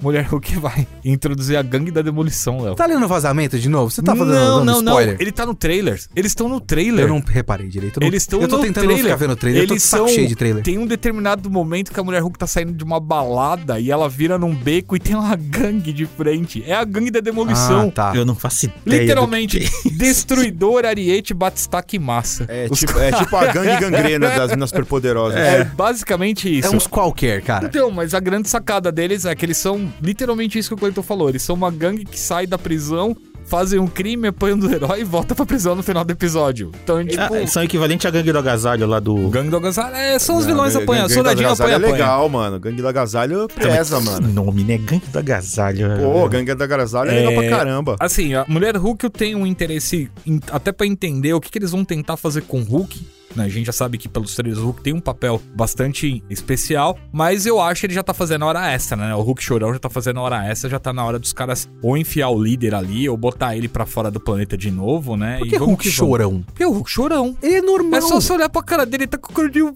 chorado, me bate, Thanos, eu mamãe. É só porque ele não é Ferro, machão, me né? Porque ele não é monstrão. Porque ele é o Hulk normal. Não é o Hulk normal. Quer dizer, ele não é o normal do Hulk, mas ele é o Hulk falando. o que eu tô querendo Ah, dizer entendi. é que ele não é chorão. Ele é um cara normal. Sim, o Hulk você vê que ele tá sempre com cara de mal e era burro. Agora ele tá com a cara de. Normal. Ele vê você, ele chorão. sorri aí, beleza, não sei o que. É, tipo, o problema dele não é que ele é É porque chorão. o Mark Ruffalo já tem cara de chorão. E aí eles fazem a cara de chorão É, no não, Hulk agora tem que no- concordar com ele. O Marquinhos Eles- Ruffalo tem cara de chorão Ele mesmo, tem cara cara. de chorão, mas esse aí- é a cara normal dele. Aí o que que acontece? Então, aí o que acontece? Colocaram a cara do Mark Ruffalo verde Tá, grande. Mas vocês Aí estão o falando como chorão. se, o, mudar, se a personalidade dele fosse tipo, nossa, ele está chorando e, reclamando o tempo O todo. Hulk emo, Não, depressivo. ele é um cara normal. Isso? Welcome to my life. Cara, ele, eu ele não posso dizer que ele é um cara normal, ele é o mas Bruce vamos lá. Banner verde. É. Ele não é um Hulk chorão. Aí a gente vai entrar naquela discussão. lá. Depende de que Bruce Banner Ah, que a gente vai estar Deus. falando. Porque você sabe o Bruce que Banner do MCU. Não, mas é que o. Bruce Banner do MCU, quando era o. O Bruce Banner do MCU escrito pelo Joss Whedon. é isso. Tá dando mais detalhe. É, foi mais O Bruce específico. Banner do Thor Ragnarok é muito bom. Só queria dizer isso. Mas o mais chorão é o dos irmãos Russo, não é do, do Joss Whedon. Que é o que toma o tapa do Thanos. E mamãe, eu não vou sair, eu não vou ficar aqui dentro, escondido. O que é um ótimo arco de história. Não. Não é porque. Caramba, é uma mudança no personagem. É, que é o personagem que ele era a carta trunfo da galera. Ah, temos o Hulk, beleza, ele resolve. E ali a arma não queria sair pra resolver nada, ele tá com medo. Ótimo, chama conflito. Histórias precisam disso. Particularmente eu gostei disso. É, é bom. Ser fã de um personagem é muito difícil ultimamente. Mas é complicado porque. é, aí eu vou ter que criticar, apontar o dedo para o Haterman aqui. Fica à vontade. É, favor. porque tá existe mesmo. uma, uma. Eu estou apontando fisicamente aqui, vocês não estão vendo, isso é um podcast.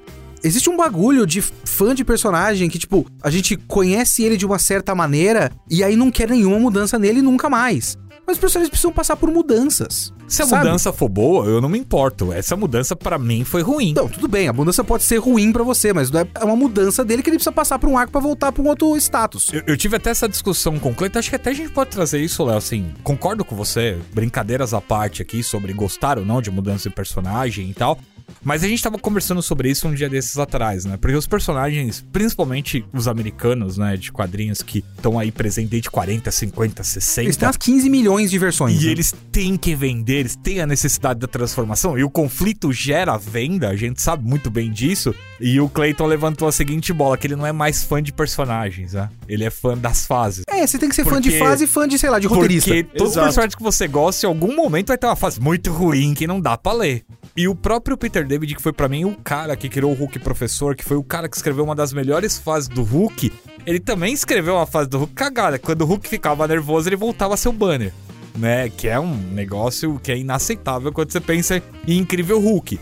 Mas eu acho que vale a pena até a gente trazer essa discussão mais pra frente pra mesa, pra um podcast futuro, sobre o quanto que essas transformações fazem o personagem perder ou ganhar ao longo do tempo, né? Então, é que isso também é uma armadilha do quadrinho do super-herói, né? Que assim, super-herói ele nunca morre, e quando morre, volta. Então tem que ficar nas fases. Passou uma geração, ah, vamos pegar um outro público, vamos ver a coisa do momento, vamos tentar adaptar o personagem. E tem gente que reclama dessas mudanças. Pensando agora, enquanto a gente tava falando aqui, ouvindo o Anderson, quadrinhos, como o Gil acabou de falar, os caras estão aí 60, 50, 80 anos aí nos quadrinhos, então sempre que eles fazem alguma coisa, muda completamente o status quo do personagem, aí às vezes dá certo, às vezes não dá certo, mas tem que inevitavelmente voltar pro ponto zero dele. É tipo, uma das características que definem o Homem-Aranha, o Peter Parker, é que ele é um pobretão que tem que se virar para fazer dinheiro. Ele teve uma fase milionário. Depois da fase milionário, eles têm que voltar para a fase dele pobretão dividindo apartamento. Então você precisa inevitavelmente voltar para esse status quo. A questão é que a produção de cinema e seriado tem um ritmo completamente diferente. Então, o Hulk ainda teve a chance de aparecer em muita coisa. Mas mesmo assim, não tem como você fazer ele passar por tantos arcos e voltar pro status quo original, porque não tem tantas coisas para mostrar ele assim. O Hulk é ainda um dos poucos que apareceu demais é até, que o né? Hulk, em especial, é um personagem difícil da gente tratar porque ele tem um problema contratual, né? O Hulk Sim. não pode ter o filme Ele próprio. não pode ter um arco com começo e fim dele. Então Ele o que a gente tem que que fazer ficar- é completar nas entrelinhas entre um filme e outro que ele não tá Putz, aparecendo. é, Fazendo- o, o Hulk, a licença do Hulk não, tem- não tá na mão da Marvel, Não, tem tá na Universal. Nossa. Tá na Universal. Então ele tem, obrigatoriamente, ele tem que ficar fazendo pequenas pontas ali, fazendo yoga na Mulher Hulk. É, então. E aí é complicado porque ele tá meio que passando por uma fase, talvez. E aí, quando é que essa fase vai ser concluída? Não sei, porque eu não sei quando que ele vai aparecer de novo. Então, a grande chance é que os caras transformem ele em vilão e acabe tudo. E aí É. a Mulher Hulk fique com o posto de Hulk porradão. Eu comecei todo esse negócio porque às vezes eu fico pensando que a gente tem uma ideia de o Hulk é da hora quando ele é um bicho destruidor bitoladão. E dá pra você fazer coisas interessantes, por exemplo, ele ficar com medo depois de apanhar do Thanos e não querer sair de dentro do Bruce Banner, eu acho genial. Ele com a cara do Mark Ruffalo eternamente falando como um cara normal é bem menos interessante. Inclusive, eu não gosto até do design do personagem dele, que quando ele começou com aquele design lá no primeiro Vingadores, ele tinha aquela sobrancelha de piccolo, ele tinha uma cara muito mais ogro. Agora ele é só literalmente o Mark Ruffalo verde bombado. Por isso que eu brinco que é o Hulk chorão. Mas quando Mas, você enfim, lembra bobagem. do Hulk do Edward Norton, a diferença era bem grande, né? Exato. Fibrado, A fibrado. gente pode até falar, né? O Léo é um grande entendedor de Hulk também. A gente pode até Não depois sou, não. trazer. É sim. A gente pode até trazer isso mais pra frente, mas assim, tinha soluções mais inteligentes. Ah, tinha. Por exemplo, o Hulk verde não quer sair porque tomou um pau do Thanos. Por que não o Hulk cinza sair? Mas aí eu acho que o, naquele momento o que eles precisavam é a gente precisa criar dificuldade. Se você coloca o Hulk cinza, você tem uma solução, você não tem um problema. Mais ou menos, porque o Hulk cinza não age como o Hulk verde age. O Hulk cinza provavelmente ia falar, mano, se vira vocês aí e viraria o senhor Tiratema em algum canto de Las Vegas tocando a vida dele. Ah, Só se fosse alguma coisa do tipo. E aí você tira ele de cena. Porque Você eu acho tira que ele de aquele- cena. naquele momento o, o que eles queriam era tirar ele de cena. Assim como foi o Hulk evilzão, pilhadão, no meio do Era de Ultron. Destruindo tudo, sabe? Você tinha soluções pra trabalhar aquele Hulk de maneira melhor, mas basicamente tá cair. A gente precisa de uma muleta num roteiro que seja pra fazer a conferência e vamos tacar todo mundo A lá essa e já altura era. do campeonato, será que a Marvel Disney consegue um- algum tipo de licença pra usar essas variações do Hulk, o Hulk professor, o Hulk não, Não, sei o quê? Hulk ponto tá travado na mão da Universo. É, o Hulk o- o- e todos os vilões, tudo que circunda o universo é o mesmo acordo que eles tinham com o X-Men, os mesmos acordos que eles têm com o Homem-Aranha, só que eles tiveram uma briga feia com a Universal por causa da distribuição do Hulk do Edward Norton, que a Marvel Studios produziu, a Universal distribuiu, mas rolou uma briga muito feia entre eles e a Universal basicamente falou: vocês não podem produzir mais nada do Hulk, só usar ele solto em pontinhas aí, enfim. Ele é não isso. pode ter um filme do Hulk, só Uhum. pode usar ele como coadjuvante em outros filmes, a não ser que a Universal aprove uma produção deles e eles não estão aprovando. bom. então e, não daqui, vai ter. e daqui cinco anos vai acontecer o que aconteceu com o Justiceiro, o que aconteceu com os personagens. Se eles não tivessem lançado, já teria voltado os direitos pra Marvel, só que lançou o Incrível Hulk e aí tem- estendeu o contrato que A por Marvel mais não, a cinco Universal anos. lançou o Incrível E Hulk. aí, é. quando não rolar esse lançamento de um filme, aí os direitos voltam pra Marvel. A coisa segue o fluxo, mas provavelmente vai ser lá pros Vingadores 2030, provavelmente. aí. Lembrando que assim como o Homem- o Homem-Aranha, eles não podem usar pro cinema. É. Mas Se eles quiserem fazer série, eles podem fazer uma série do Hulk. Do Homem-Aranha também. Se a se a Marvel fosse muito, muito. p***, Ela podia fazer uma série do Então, mais Morales, se quisesse. É, é que eu acho que eles fazendo isso meio que dariam, sei lá, combustível pra Sony, porque ah, estão usando do meu universo Ah, aqui então, e a, é e a Sony podia se aproveitar disso, porque não, é o meu universo também. Tá no Não, é que a contrato. Sony, a Sony tem mais interesse ainda e a Sony vai continuar firme e forte. O problema da Universal é que ela não tem interesse, ela não vai lançar.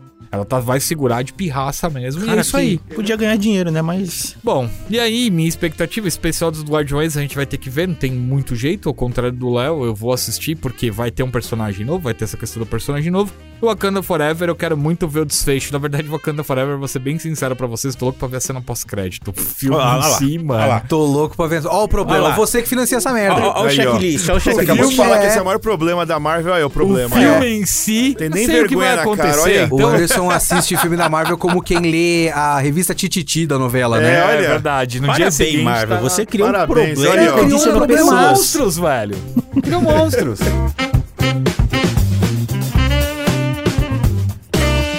Bom, então sobre fase 4 é isso. Terminamos aqui. A fase 4 já acabou aqui no nosso podcast. Acabou, aqui já acabou. Vamos começar a fase 5. Então, vou passar a lista de filmes anunciados, filmes e séries e, enfim, conteúdos anunciados. Então, 17 de fevereiro de 2023, a gente tem Homem-Formiga e Vespa Quantumania. Na sequência, a gente tem listado como Primavera de 2023 A Invasão Secreta, série da Disney Plus. Dia 5 de maio a gente tem Guardiões da Galáxia Volume 3, ou o final dos Guardiões da Galáxia, pelo menos como a gente conhece hoje. Verão de 2023 a gente tem Echo, mais uma série de introduções de outra série. Aí na sequência, a segunda temporada do Loki, também no verão de 2023. E aí, com data 28 de julho de 2023, The Marvels, continuação da Capitã Marvel, que vai ter a Miss Marvel e Companhia Limitada. E aí a gente já dá um pequeno pulo para 9 de novembro de 2023 com Blade, com Mahershala Ali. Mahershala. É, esse cara aí mesmo. É, substituindo Wesley Snipes e dando uma nova origem pro personagem. Outono de 2023, como a gente tinha falado um pouquinho antes, a série da Coração de Ferro. E aí seguimos pro inverno de 2023 com Agatha. Coven of Chaos.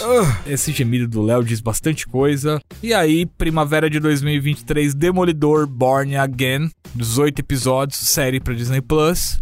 3 de maio de 2024, Capitão América New World Order. E finalizamos a fase 5, 26 de julho de 2024, com Thunderbolts. Vocês acham que é muito clichê da minha parte perguntar pra você qual filme ou série vocês estão esperando mais?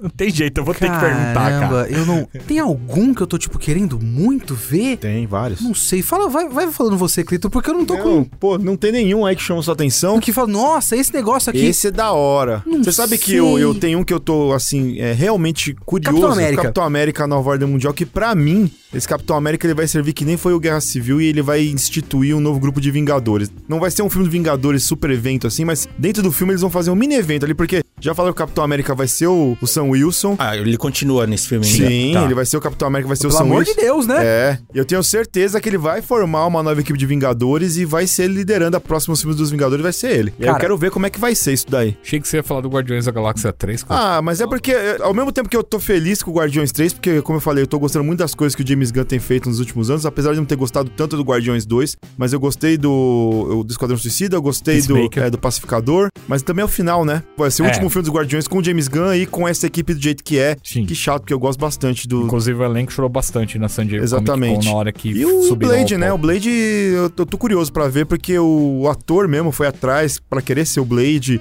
com algumas ideias e levou, e parece que o Kevin Feige foi lá e abraçou e falou, mano, vamos, tá in- é incrível isso, vamos fazer. Então eu tô curioso pra ver isso daí. Gil, enquanto o Léo pensa, Eu tô bem curioso pra ver esse Homem-Formiga e Vespa, é Quanto Mania. Não é nem pela estrutura do o Kang, né? Que vocês falaram que o, o Kang, o, o vilãozão, talvez. É, o Kevin Feige, quando deu a declaração na San Diego Comic Con, dessa mudança de posições dos filmes pras fases, ele fez questão de ressaltar que a fase 5 começar com Homem-Formiga e Vespa Quantumania, trazendo o Kang vilão de verdade, tinha um propósito desde o começo. Então, tipo, a ideia é essa mesmo. Provavelmente aí o Kang que apareça seja o Conquistador, que é o vilão que a gente é mais acostumado a ver do que a versão dele no Loki, que a gente acaba vendo uma versão mais pozinha. Light. É Leve. aquele que sobrevive. Então isso aí dá pra pensar que ele seria o, o tipo Thanos. Supostamente ele é o, o novo Thanos. Tá. O próximo filme chamado Vingadores tem Kang no nome. Certo. Esse invasão secreta, cara, eu tenho curiosidade porque eu vi a galera falando muito do de como é Samuel o quadrinho. Jackson, mano. Não, tem o Samuel Jackson, mas eu quero ver como é que qual que vai ser o, o propósito de obrigatoriamente uma conexão com tudo pra explicar coisas ou vai ser um conteúdo que vai ter começo, meio e fim e tipo Com a mais absoluta certeza é ponte pra alguma coisa. Eu É. tenho certeza absoluta, e vocês me cobrem aqui depois, que isso aí é pra criar a espada que vai ser a nova Shield no universo da Marvel, nos cinemas. Cara, mas você não acha que a espada já tava muito bem encaminhada no Mas, Homem-Aranha não, mas 2? então, mas não falaram com todas as letras, eles plantaram a sementinha ali, mas essa série é pra criar, ó, essa é a espada, essa aqui é a nova Shield, esse aqui é o diretor da espada, fica no espaço o negócio que a gente fica monitorando a Terra pra não acontecer mais coisas como o Thanos e vai ser isso aí. Tem uma chance alta. É. É quase o ego sendo um, um celestial e depois os caras introduzindo o celestial de verdade. Admito que eu tô curioso pra essa temporada 2 do Loki. A primeira eu gostei, mas tirando aquela barriga que uns 3, 4 episódios do meio ali, Assim cara, como dia. toda a série do Disney Plus. Cara, a série do Loki você pode assistir o primeiro, o quinto e o sexto e acabou. Só. Você não precisa do resto, de verdade. eu também senti isso. Tem coisinhas interessantes, mas cara, não, não compensa, é muito inchado. Esse Demolidor eu tô bem empolgado pra ver, cara. É verdade. Pô, o Anderson fez a lista toda aí e aí eu- a gente vai esquecendo, né? Meu bagulho é o Demolidor. Eu quero algumas coisas com esse Demolidor. A gente deve chegar nesse ponto. Mas eu quero que seja bom e eu estou feliz porque tem o Vincent D'Onofrio de novo. Sim. E o rei do crime do Vincent D'Onofrio é simplesmente perfeito, maravilhoso. Peraí, peraí. O Rei do Crime da série da Netflix, né? Não É. o que apareceu no Gavião Arqueiro, né? Ah, cara, Porque é ele e, e- e é O rei- horroroso aquele Rei do Crime lá. O rei do crime da série do Gavião Arqueiro, sabe o que que é? Você não tem que pensar que aquilo é a caracterização do personagem. Tem que pensar que a Marvel colocou um PNG transparente do personagem com um logo embaixo escrito Rei do Crime. Assista o próximo episódio. É só um anúncio de que ele tá lá. É um trailer do Rei do Tem Crime. que te falar um negócio. Quem quis que o Rei do Crime tivesse essa caracterização dessa forma foi o Vincent D'Onofrio. Ele chegou porque vai, eu quero que a gente coloque essa fase aqui dele. Tudo bem, mas isso não tem nada a ver com como vai ser no seriado. Aquela cena tanto faz. Eu espero, eu espero, de verdade, eu Sinceramente, espero. tanto Ah. faz. Reticências que eu tenho quanto a isso é que vai estar no Disney Plus. Será que eles vão tentar manter aquele nível do que foi na Netflix? De uma coisa mais, né, bruta? Vão porque a Disney Plus já colocou uma... Uma aba, alguma Colocou, coisa assim? Não, não, eles colocaram um termo de serviço pra você aceitar a entrada de Ah, conteúdos 18 mais. E Ah. aí existe um controle parental atrelado a isso que você pode fazer um controle maior do que a criança tá assistindo ou não. Então, assim, com isso entra Deadpool, Ah, com tá. isso entra algumas As outras, próprias séries da Netflix Logan, de verdade que Logan, foram pra lá. né, as séries da Netflix Justiceiro. sem edições, porque foram É. feitas algumas edições que os fãs já caíram matando. Então, você aceita os termos, você automaticamente tem acesso ao conteúdo 18 mais dentro É, do que Disney aí- Plus. Aí você entra na Disney Plus da Dark Web. E aí acaba aquela ilusão da felicidade falsa do Disney Plus que eu odeio. Sabe o que que tem? Tem aquele gif de foguinho de site de 2002. É. Sabe? Tem a cara do nosso querido amigo Maxon Lima do Mas Que Isso. Horror fazendo assim com a mão de fogo. Isso. Sobre Capitão América, esse Nova Ordem tem curiosidade. Não, sei o que pensar do É Capitão porque América. eles vão pegar muito do arco lá do Sam Wilson de querer aceitação e tudo mais, que já começou um pouquinho no seriado É, lá. no seriado eles tem. vão bater muito mais forte nisso aí agora. Que ele- todo aquele discurso que ele faz no final sobre ter um Capitão América negro e tudo mais. Você pode ter certeza que isso aí vai ser um dos temas centrais do filme. Tanto é que eu acho que tem um quadrinho do Sam Wilson que tem esse nome, né? Nova Ordem Mundial, alguma eu não coisa sei se é assim. do Sam Wilson, não. Acho que tem um, um arco do Capitão América do próprio. Do Steve. É, Steve Rogers. Porque assim, cara, tirando o que eu acho que é o filme pra você montar o novo Vingador, você não tem nenhum outro filme, acho que até a fase 6 ali, que vai falar assim, agora vamos formar os Vingadores aqui, porque vai ter que ter os Vingadores É, ali, vai, né, vai no ter que ter um, já, um né? grupo unido pra combater uma coisa gigantesca e tem que ser. É. É, então. eu fico muito na questão, assim, de expectativa com Blade, né? Eu quero muito ver o que que... Esse lado sobrenatural que acho que tá faltando ainda, né? Tem muita semente plantada, mas nada É, concreto cara, Você ainda, tem né? algumas coisas no Doutor Estranho, mas você não tem isso efetivamente acontecendo diretamente no universo. O Doutor Estranho, ele basicamente cava os buracos e vai embora, né? Você não sabe se tem um vampiro, você não sabe se tem um lobisomem. Você tem todo um lado muito sobrenatural na Marvel que não tá ainda sendo colocado de verdade dentro do universo. E aí você tem camadas diferentes. Você já tem magia, você já tem algumas coisas, mas você não tem ainda essas criaturas.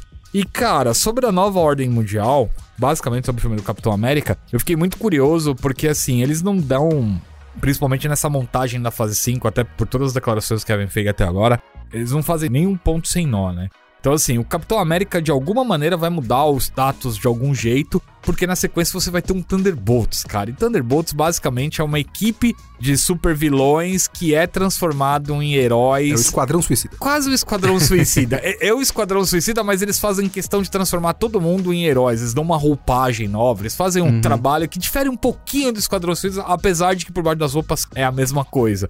Então eu acredito que vai dar alguma merda no Capitão América de algum jeito. Eu concordo com o Clayton que provavelmente a escalação dos Novos Vingadores vem daí, mas também eu acho que nasce daí a necessidade de tipo o governo ter uma equipe de super-heróis que vai contrapor a eles e aí vem os Thunderbolts com dúvidas ainda na formação, porque nas notícias falam que o Soldado Invernal tá nos Thunderbolts, não tá nos Novos Vingadores. Então, eu quero entender muito como que vai ser o rompimento dele com o Sam Wilson, né? Já tem um relacionamento aí meio complexo, A gente né? sabe que alguns já, a gente já pode colocar ali que vai Cravar. ser certeza. Tipo, o agente americano vai estar tá lá, a Helena vai estar tá lá com certeza, o Barão Zimo a Ghost vai estar tá lá com talvez o Abominável, porque ele tá aparecendo o bastante. Abominável, inclusive falando do treinamento do que o Wong é. tá dando no Abominável para ele conseguir controlar mais e provavelmente estar. No Thunderbolts, o Taskmaster lá da, Negra, da Viúva né? Negra talvez esteja lá. Quem sabe o Justiceiro, o Justiceiro do John Bertrand tá lá, sabe? É. Então... Tá. então, assim, você tem um monte de heróis já meio que, né? São meio buchas. Então vamos precisar de uns upgrades aí para fazer a coisa funcionar. Mas eu tô muito curioso, principalmente do Barão Zimo, né? Que ele vira o Cidadão V, você tem Sim. alguns outros personagens bem legais. É que o Máquina de Combate, para mim, ele vai estar tá nos Novos Vingadores, mas seria um personagem legal para estar tá também dentro dos Thunderbolts. Mas vamos ver. Então, assim, o Thunderbolts é um outro que eu tenho bastante interesse em ver e, e entender aí como vai ser. Léo, você vai ficar só no Demolidor mesmo? Cara, Demolidor eu tô, tô interessado. Uma coisa que eu quero muito, muito, muito que aconteça eu não tô com muita esperança, mas eu gostaria.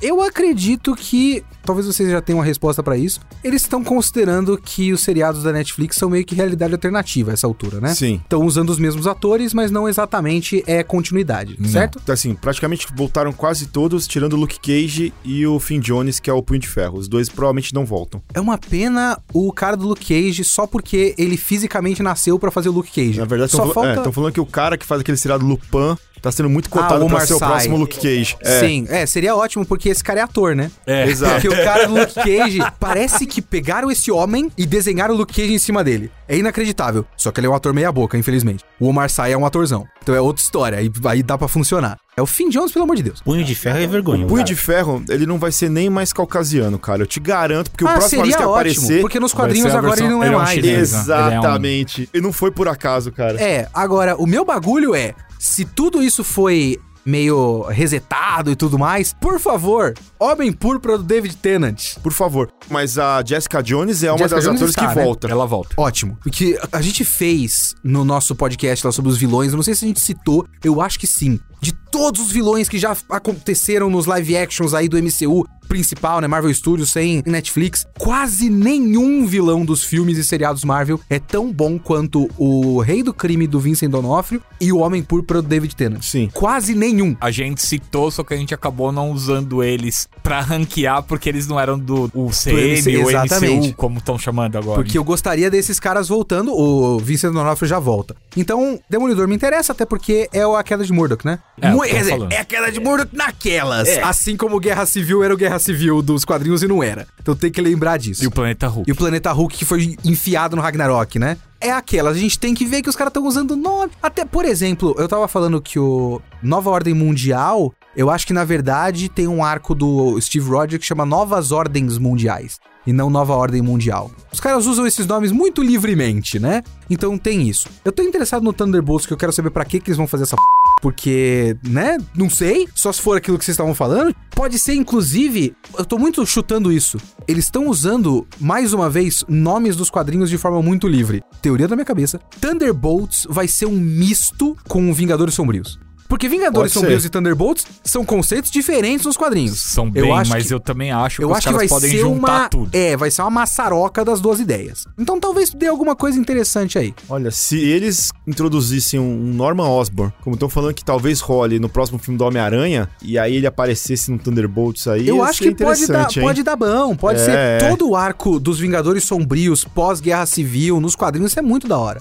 Outro bagulho que eles estão usando o nome muito livremente e eu tô semi-interessado e preparado pra decepção é o Invasão Secreta. Porque Invasão Secreta, nos quadrinhos, ele tem uma preparação muito. Eu não, lembro Muito se o arco é legal, mas É. a preparação para o acontecimento do arco é da hora e isso simplesmente não existiu no MCU. Então Não. eu não sei o que, que eles vão fazer. E isso que você tá falando faz muito sentido, Léo, porque assim, tem o Invasão Secreta, e o Invasão Secreta ele já era preparação pro Reinaldo Sombrio. Exato. que é onde sim. tem os Vingadores Sombrios ali. Exato. Então talvez É. seja um, um bagulho aí que eles estão fazendo. Uma aspas grande sobre o Nova Ordem Mundial. Nova Ordem Mundial também foi uma organização fundada pelo Caveira Vermelha. Olha aí. Ah, Uma organização que, por acaso, Caveira Vermelha comprou uma ilha aqui na floresta amazônica Ah, Cara, achei que era ali em e que Carapicuíba. construiu uma equipe. E aí, com essa equipe, o Panteão pede pro Hulk investigar isso. É O Hulk vai investigar, acaba saindo sobre um truque mental do Caveira Vermelha, acaba virando um vilão. O Fanático, por acaso, também tá incluso Aham. nessa saga. Ih, rapaz. Então, os Vingadores vão enfrentar o, o Hulk e o Fanático. O Hulk quebra o elo mental do Caveira Vermelha e acaba ajudando os Vingadores a ganhar do Fanático.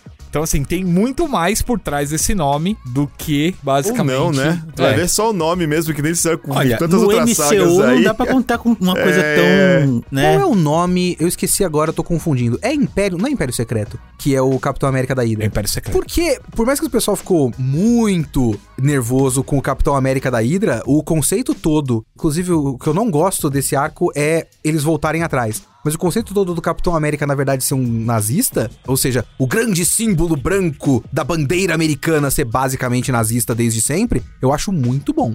Então, se for o Capitão América negro lutando contra uma organização nazista, que de repente é uma organização nazista que é basicamente o governo americano, porque o governo americano é basicamente nazista, pode dar bom aí. Mas aí os caras podem fazer tudo ao mesmo tempo, né? Que é, tem que ser o Capitão América lutando contra o racismo e contra nazistas, ao mesmo tempo que ele faz uma equipe de Vingadores. Aí é mais uma vez essas novas fases da Marvel fazendo 15 coisas diferentes em cada filme. Mas enfim, eu não sei se está incluído nessa pergunta, mas eu vou fazer um outro comentário que você perguntou. O que, que é o que você tá com mais expectativa? Eu já respondi. É o Capitão América e o Demolidor a minha grande tristeza, esses últimos tempos aí, né? Desde o, sei lá, desde a fase 3, mais ou menos, eu já fui meio cansando do bagulho e eu fui me dando o direito de não ver certas coisas.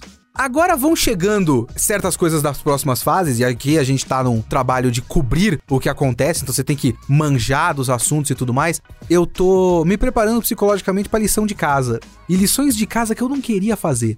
Eu não vi o segundo Homem-Formiga, porque eu não tinha nenhum interesse. Acho que eu vou ter que ver, talvez. Eu não vi Loki. Acho que eu vou ter que ver. Se você não viu o segundo Homem-Formiga e você tá bem com isso, de boa, porque ele só liga com o É. Ultimato. Acabou. Se você viu o Ultimato e não viu o Homem-Formiga, você não precisa mais ver. Ou não. Porque se tiver a Vespa, a, a Janet Van Dyne, ele vai ter que ver, porque ela aparece no Homem-Formiga 2. É, Sim. então.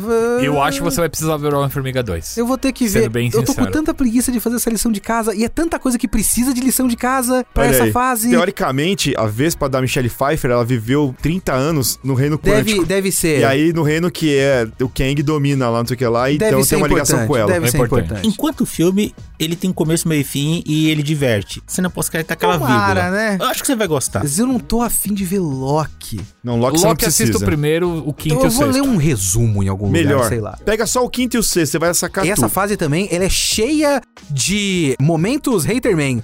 Que é pra que, que esse negócio existe? A série da Agatha? Ah, Pelo amor de Deus! A série da Echo? A série da Echo precisa, velho. Ah, pelo Porque amor de a Deus. série da Echo vai ter a Kate Bishop. Ela vai ter seis episódios. Quatro episódios vai ser o Demolidor, o Rei do Crime, a Kate Bishop e o Gavião Arqueiro. E aí vai ter dois a episódios. Jessica Jones É, provavelmente a Jessica Jones, o Ultraman. E aí vai ter um, um pouquinho da Echo. Então, para um minuto pra ouvir o que você tá falando, homem! Seis clipes, cara, maravilhosos. A, a- a- a série da Echo, A eu tô Marvel olhando. ferrou a sua cabeça, É, bicho. não, o homem tá perdido. Para. Clips, clips. A- Eu adorava clip trip. A, sé...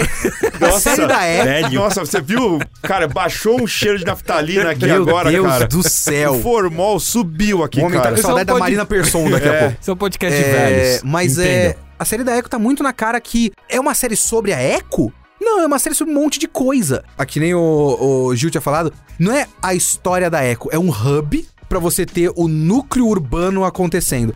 Então por que se chama de Echo? Chama, sei lá, de Marvel Knights. Eu posso falar um negócio dessa série da Echo, cara? E eu, desculpa o pessoal que tá ouvindo aqui e se for muito babaca, tá? Eu não tô sendo sensível nem nada, não quero desrespeitar ninguém. Mas parece os caras tentando forçar uma heroína como é que eu vou dizer? Porque ela é uma heroína surda muda que também tem uma, acho que uma perna, né? Que tipo é uma prótese, alguma coisa, para gerar empatia ou coisa do tipo e representatividade, que eu acho importantíssimo. Com Pantera Negra a gente aprendeu que isso é muito importante.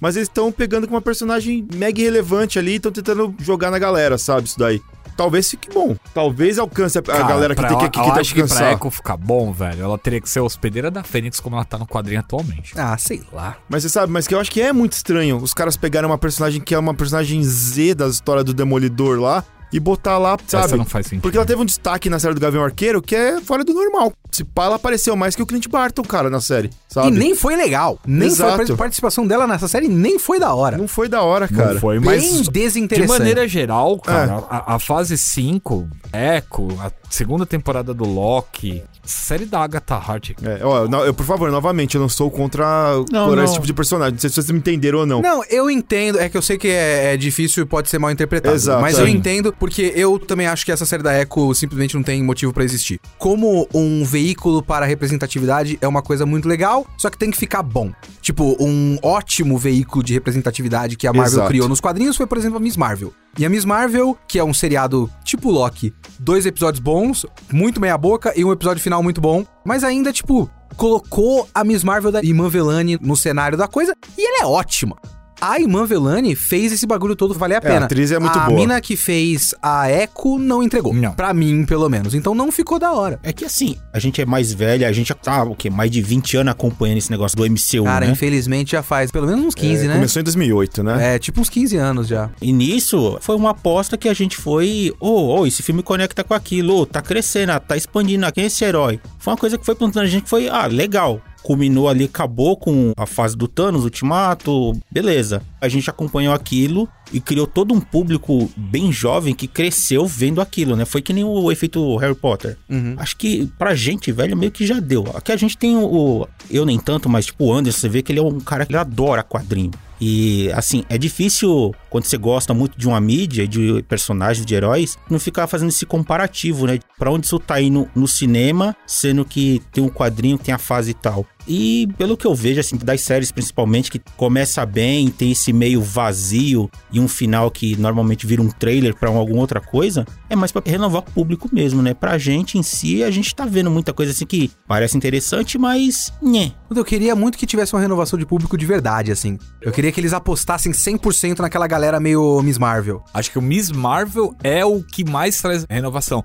Mas aí sim eu concordo com você. O Nova, o, O, o novinha, Sam Alexander. o, o jovem Ciclope, não tem nem o velho, mas tem o jovem Ciclope, tem o Miles Morales, tem o Chuck. é, o tudo pessoal que fez a revista dos campeões que a É, gente os tá campeões, falando. basicamente. Dava pra fazer umas coisas da hora. É Tinha Coração que... de Ferro, né? Tinha não, tem, né? Coração Tem de que Ferro. ser, tipo... Eu acho que agora o caminho seria... Os caras devem investir muito em Kate Bishop, Miss Marvel, Coração de Ferro... Isso com certeza, né? Os, E aí vão enfiar o Peter Parker nesse meio, porque o Peter É. Parker tá mais ou menos dessa idade. Os Jovens Vingadores estão todos aí, cara. Só não tem o Hulkling. Você para pra ver, estão todos aí. É o filho do Balder, não, o filho do que apareceu no Thor, Amor e Trovão. Filho do que- Heimdall. Do Heimdall. Esse também é outro que eu acho que vão inventar algum destaque a filha pra do ele. Thor. Vai ser aquela coisa, eles estão pegando atores, principalmente bem jovens, pelo que eu tô vendo, que nem no caso da Echo, vocês falaram que ela não entregou. Eu não vi a série, eu não, não sei dizer. Não entregou. Mas estão pegando já com essa galera jovem, já pra ir condicionando e meio que queimar na retina da galera que vai assistir isso e vai provavelmente acompanhar pra chegar naquele ponto lá mais pra frente que o pessoal lá, foi se desenvolvendo e agora chegou nesse ponto que independente de você gostar ou não, você vai ver porque, ô, tá todo mundo reunido aqui, eu acompanhei, eu quero ver a conclusão disso. E no fim, a série da Echo pode ser boa, né? É. E a gente, talvez, a gente vai assistir porque vai ser esse hub dos personagens urbanos. Tipo, ah, eu quero ver quando vai aparecer o Demolidor. É, o Demolidor já tá confirmado na série da Echo. O Rei do Crime também está confirmado na série É da porque Echo. a então- Echo tem relação com o Rei do Crime, É, então tem que meio sim. que ter o Rei do Crime de qualquer forma. E a Kate Bishop também vai estar. A Kate Bishop também? É, vai estar na série da Echo. Então. Deus do céu. Agora tem ligação. Agora por tem causa do- ligação. No CM tem. Aliás, deve ter coisa no meio, né? Que Tem. não foi anunciada Ah, ainda. com certeza, Eu não vou cara. dizer que tem X-Men, não tem nada disso, mas alguma coisa. No mínimo, por exemplo, no meio disso aí aparece a segunda temporada do Cavaleiro da Lua, que provavelmente os caras estão Provável. fazendo agora. O Eternos 2 deve aparecer O na Eternos fase 5, 2 que, o Patton acabou Oswald acabou. soldando com a língua entre Sério? os dentes É. e É, anunciando. O, o ator que faz a cena pós-créditos do negócio, ele tava É, faz no. o... O Pipi o Troll. Ele tava num desses programas de manhã aí da TV americana. E a pergunta do cara era só pra ter aquele. Hum, então você fez uma cena com Harry Styles. E aí ele fez uma brincadeira, porque o Patton Oswalt é muito nerd, né? Ele fez uma brincadeira lá com. Ah, porque o Pipi o Troll nos quadrinhos? Cara, não, não, peraí, não vamos falar de quadrinho agora não. Aí ele só meio que falou casualmente. É, então eles anunciaram aí o Eternos 2, né? Então eu espero que tenha bastante aventura do Pipi o Troll com o Star Fox. Ele só soltou. Zé do Boné deve ter tido um mini infarte, né? Nossa. Teria que ter um Eternos 2 de qualquer forma, eu acho. Sim. E deve estar aí no meio, não deve ser fase 6, não. Eu, eu Eu consigo, eu consigo- eu tá- consigo até imaginar a cara do Kevin Feige, cara. Tipo, que nem quando a menina falou que o Venom fazia parte do universo do Homem-Aranha, ele parou e ficou olhando pra mulher assim, tipo... De onde você tirou isso? Com esses anúncios que tiveram aí, dessas fases, o Kevin Feige se reuniu com, sei lá, a galera criativa que vai tocar esses filmes Reuniu. pra meio que criar uma linha de... Reuniu. Sim, eles fizeram sim. um anúncio que eles fizeram um retiro pra decidir a próxima década de filmes do MCU. Pra definir isso, dá-se a entender que, beleza, a gente vai criar um- uma linha homogênea aqui pra não ter contradições, eu acredito, né? É, mas é bem isso. É isso mesmo. Tem ajustes no Por meio, isso que eles enfim. fizeram, né, essa reformulação da ordem dos filmes. O Homem-Formiga começando, você tendo o Kang. A gente vai falar de fase 6, mas já tem um, dois filmes Vingadores pro mesmo ano, sendo que um deles tem, né, a dinastia Kang ali junto pra finalizar. Então, Eu assim, acho que a própria fase 4 deve ter alguma coisa a mais, principalmente porque eu tô sentindo que tem pouca série do Disney Plus. E esse último ano, por exemplo, o Disney Plus era basicamente um mês era Marvel, o outro mês era Star Wars, né? O que eu não acho que vai mudar, cara. Tem, a gente vai Então. falar de D23 também daqui a pouco. E eu Deve acho ter que mais isso não muda. anúncios. Eu acho que tem que ter necessariamente mais, porque os caras têm que encher de conteúdo. Todo Sim. mês tem que ter um evento que faz as pessoas ficarem no Disney Plus e comentarem, e sair notícia e, e gerar buzz, e gerar manchete e tudo mais. Então, mais séries deve ter, sim. Ah, certeza. Alguma coisa que não foi anunciada ainda deve ter.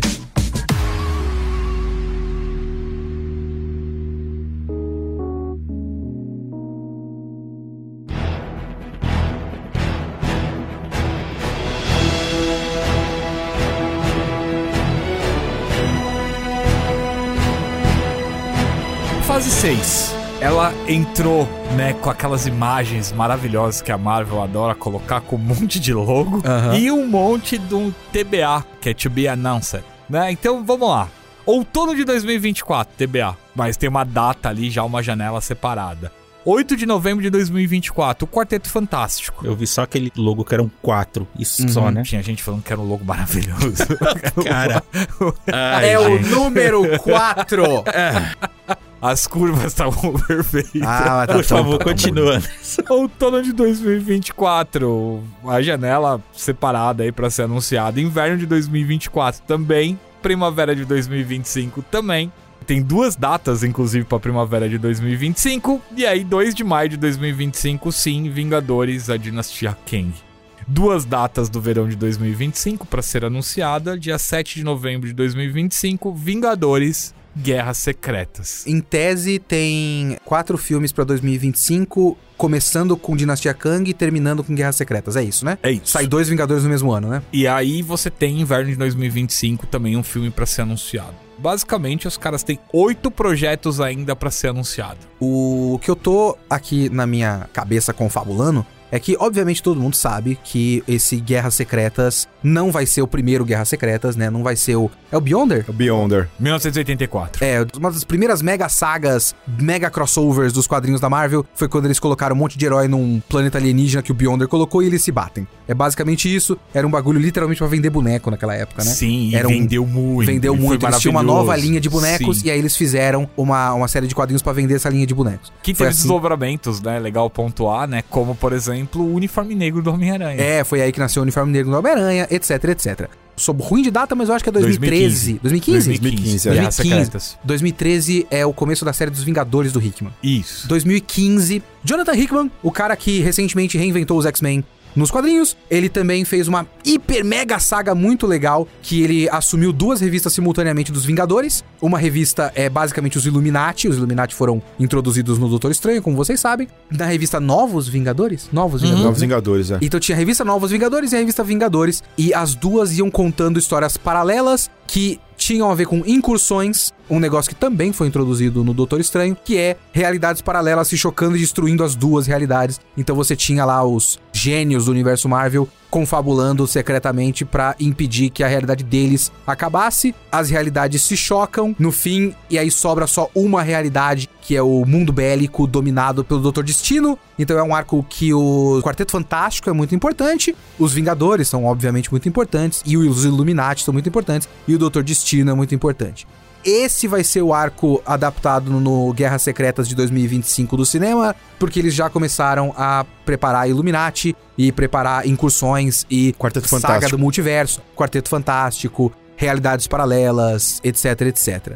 De tudo isso que eu falei agora e tudo isso que a gente falou da fase 5, a única que me parece preparar alguma coisa pra isso é o Homem-Formiga. Sim. Porque vai ter mundo quântico, o Kang. Eu falo Kang, viu, gente? Eu sei que deve ser Kang, mas eu acostumei com Kang. É, mas Acontece. tudo bem. Boa de boa. X-Men. Com salada. Tudo isso, eu acho que o Homem-Formiga vai ser mais um passo de realidades paralelas, né? Mundo quântico, etc, etc. E ter o cara que é o viajante no tempo. Tanto é que o Kang vai estrear efetivamente no Homem-Formiga e vai ser o vilão do primeiro desses Vingadores. Esse primeiro Vingadores Dinastia Kang com certeza vai ser mais um passo pra preparar Guerras Secretas e o Quarteto Fantástico também.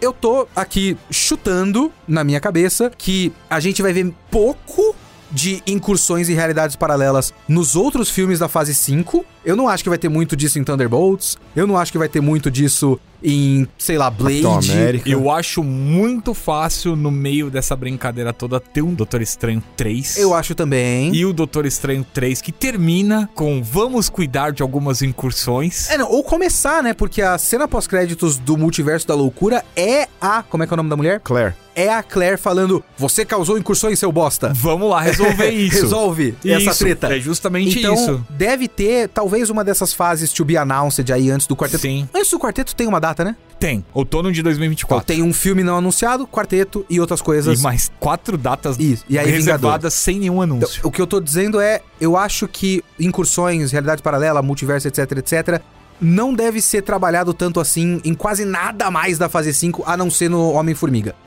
Chute pessoal. Posso estar errado, devo estar errado. Cara. E aí eu acho que tudo isso deve ser muito mais trabalhado na fase 6 e nesses filmes não anunciados aí. E eu não acho que X-Men vai ser tão importante nessa parte. Eu acho que X-Men não aparece nem na fase 6, cara. É muito possível Sendo que não. honesto. Eu não sei, cara. Uma declaração do Kevin Feige me deixou muito, mas muito encucado.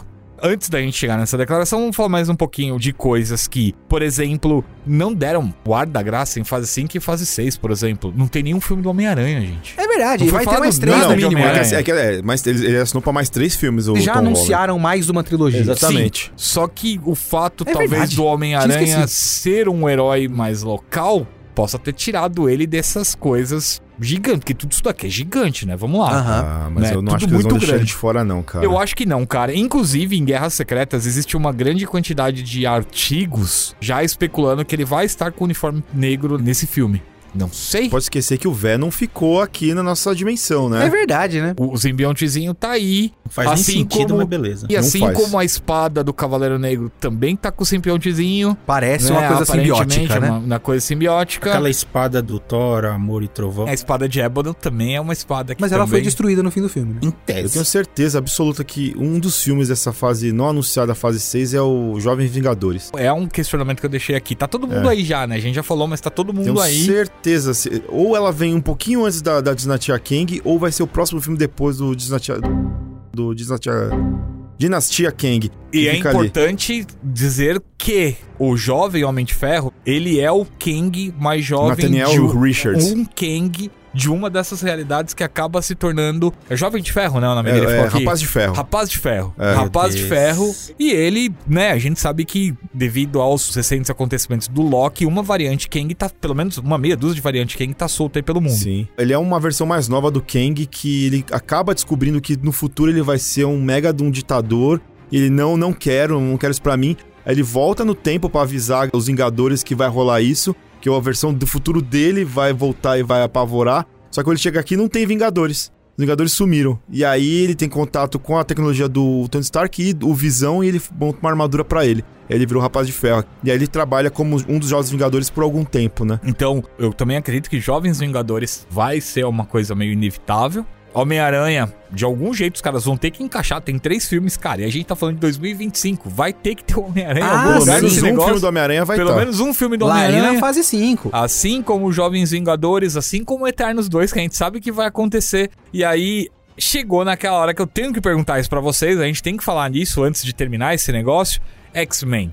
Por que que eu tenho as minhas desconfianças sobre X-Men?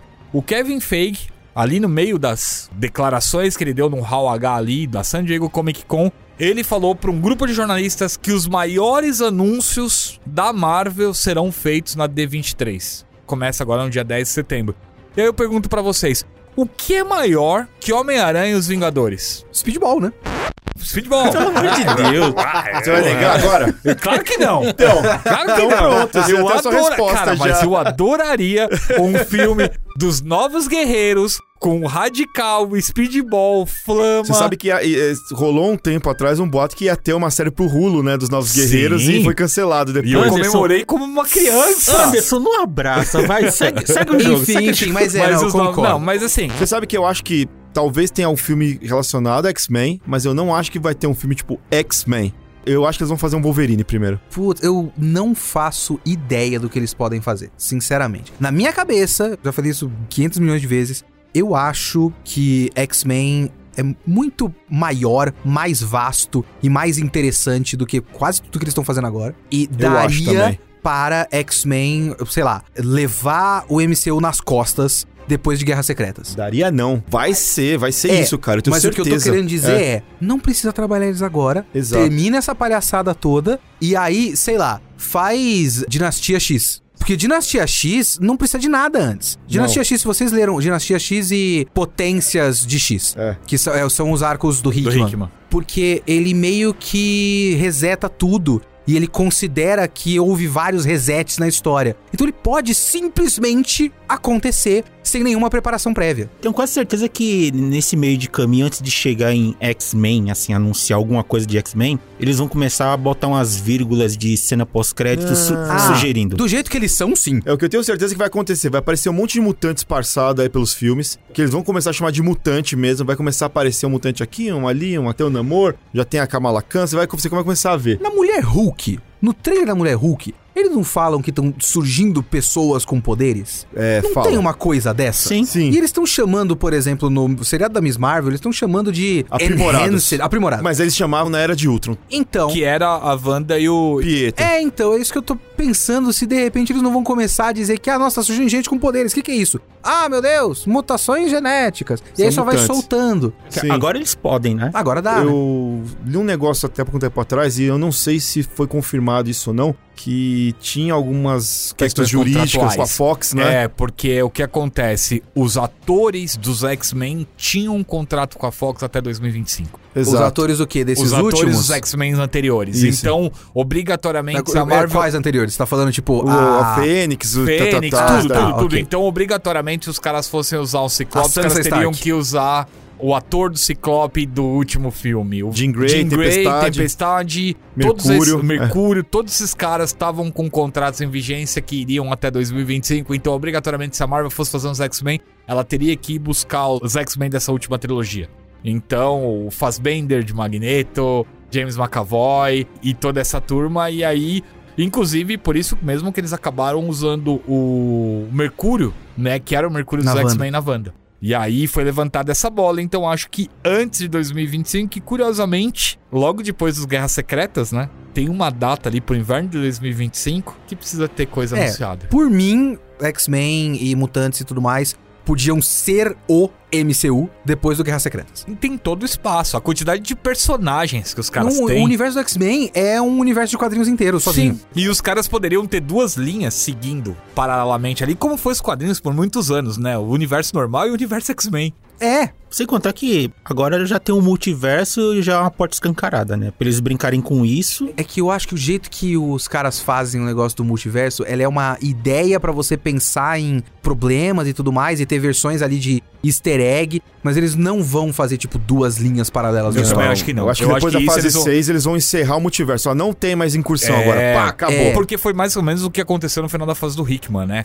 Você tinha o universo Ultimate, você tinha um monte de universo lá, e aí os caras pegaram, por exemplo, o melhor que tinha do Ultimate, que era o Miles Morales, É. e agregaram ele no universo O Miles 616. e aquele criador, né? O criador e o filho, tem um filho do Wolverine lá, que é o Wolverine loiro lá, que é É. igualzinho ele, que também os caras O tacaram criador no era o Reed. Richard malvado, né? É, o criador era o Isso, é o do Reed. Richard do, outro ulti- universo do mal, é. do- exatamente. Então, e aí, cara, você tem muitas possibilidades. Porque, por exemplo, os Novos Vingadores, uma das principais formações dele tinha Wolverine, tinha Coisa, tinha Luke Cage, Doutor Estranho, a poderosa Thor. Então, assim, os caras podem brincar com isso muito em breve. Eu até deixei alguma coisa aqui pra vocês, porque saiu aquele nome, placeholder, né? Normalmente, toda vez que começa a produção de um filme, ele não chama o nome do filme, né? Os caras vão lá, o estúdio vão lá e dão um nome pra ele, né?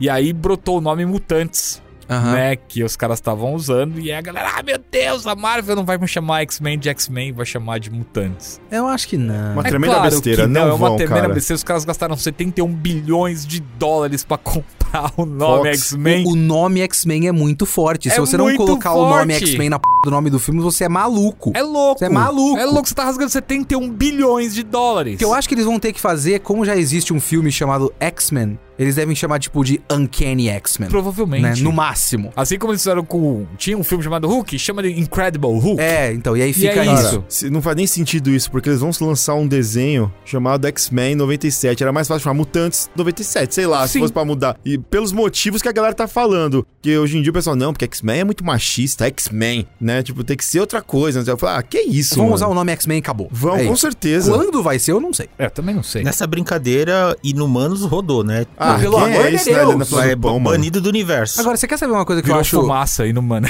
é, névoa terrível. Gostaria que eles não fizessem, mas eu vejo uma chance. Eu acho que você falou disso aí, Clayton, uma possibilidade disso. De ir soltando, não personagens mutantes em outras histórias, ir soltando, sei lá, um seriadinho de um grupo, alguma coisa do tipo. Em vez de lançar o filme X-Men, eles lançarem tipo, ah, o seriado da X-Force. Alguma A- coisa do a- tipo. Acontecimentos ali que vão É. costurando. Eu- Deadpool 3 tá aí nessa lista aí também, mas vocês o Deadpool É eu verdade, não, não, não, Deadpool 3 é verdade, tá na lista de filmes aqui. É verdade. Porque já começou, o Ryan Reynolds, inclusive, já começou o treinamento dele É. pro Deadpool. Não, mas eu, eu separo. Eu- não é isso que eu tô querendo dizer, não. Eu acho que ficaria ruim, pra mim, eu acho que seria zoado se eles fizessem isso. Até se eles fizessem, tipo, um filme do Wolverine antes de um filme dos X-Men. Você tá falando como foi feito pela Fox. A Fox fez duas séries, né? Aquela que era do X Factor, que tinha um nome mó legal, que não era X Factor. E a outra do filho do Xavier. É, o Legião e o Gifted. O que eu quero dizer é, antes de lançar um filme dos X-Men, eles irem soltando pequenas produções relacionadas a mutantes. É é isso que eu tô falando. O Eu Legion acho- e o Gifted foram pequenos. Não, mas isso foi pós o- a existência de um filme chamado. X-Men. Tipo, vai ter um filme dos X-Men em 2026, digamos assim. Só que aí eles lançam pro Disney Plus uma série do, sei lá, dos novos mutantes. Long shot. Do Long Shot, é. Caramba. Uma, mojo. uma série dos novos mutantes em 2025 no Disney Plus e diluir a força do lançamento Ah, dos X-Men. acho- Acho bobo. acho que eles Assim, o- mas, isso, mas o filme do Wolverine é muito O forte, filme do cara. Wolverine seria o único que, se- que- que seria assim. Eu não ia gostar, mas seria o único Mas que se esse essa assim, um força. filme do Wolverine, assim, ó, começo, que nem o do Capitão América, assim, mas não com a parte. Porque o Wolverine não é um anti-herói, não é um herói, mas um de guerra e no tipo final. Wolverine Origins na guerra e tudo É, mais? de guerra e no final só dava um time skip e já colocava ele com amnésia, tipo, arma X. Pode ser. Não existe nenhum filme chamado Arma X, né? Não. Talvez um filme chamado Arma X é um bagulho, né? Weapon X, seria louco, hein? É, é, é um nome forte. Eu tô pensando como marketing mesmo. É um É, nome porque forte. ia se chamar, com certeza, Wolverine Arma X. É, provável, provável. Arma 11, Deadpool. Segundo Rob Life, né? Tá chegando. Aquele E eu, e eu colocava uma cena pós-crédito com o Ryan Reynolds fazendo essa matando piada. ele de novo. não. Aparecendo. Isso é a cara da Marvel, né? É, Sim. Mas isso é a única coisa que daria. Mas aí não faz o resto, não, pelo amor de Deus. é. Tem uma pergunta antes da gente caminhar pro final só. A gente sabe que vai ter Guerras Secretas. Guerras Secretas tem ali o Hickman, os, ex, os Vingadores dele, né? É, Uhum. De algum jeito. E os Vingadores do Hickman têm uma escalada de poder grande. Vocês acham que é o momento da Marvel pensar em incluir no rolê o Sentinela e o Hyperion? Que são dois monstros. Eu gostaria muito de ver um filme da equipe do Imperium lá, cara. Porque seria um tapa na cara da DC, mas tão lindo esse filme, cara. Ah, o. Como é que chama o nome desse? Esquadrão Secreto. Esquadrão Mas tem- Supremo. É, Esquadrão Secreto é o, o da linha principal, Esquadrão Supremo é aquela minissérie mais adulta, não é? Não, acho que não, cara. Tem uma diferença de nome, mas eu acho que eles são sempre Esquadrão Supremo. Cara, é, é a Liga da Justiça da Marvel, né? É, Você tem o Superman, você tem o Batman, você tem a Mulher Maravilha, você tem o Flash, claro, com outros nomes ali. Mas, cara, imagina você ver a Marvel fazendo um filme desse e ficar um filme bom.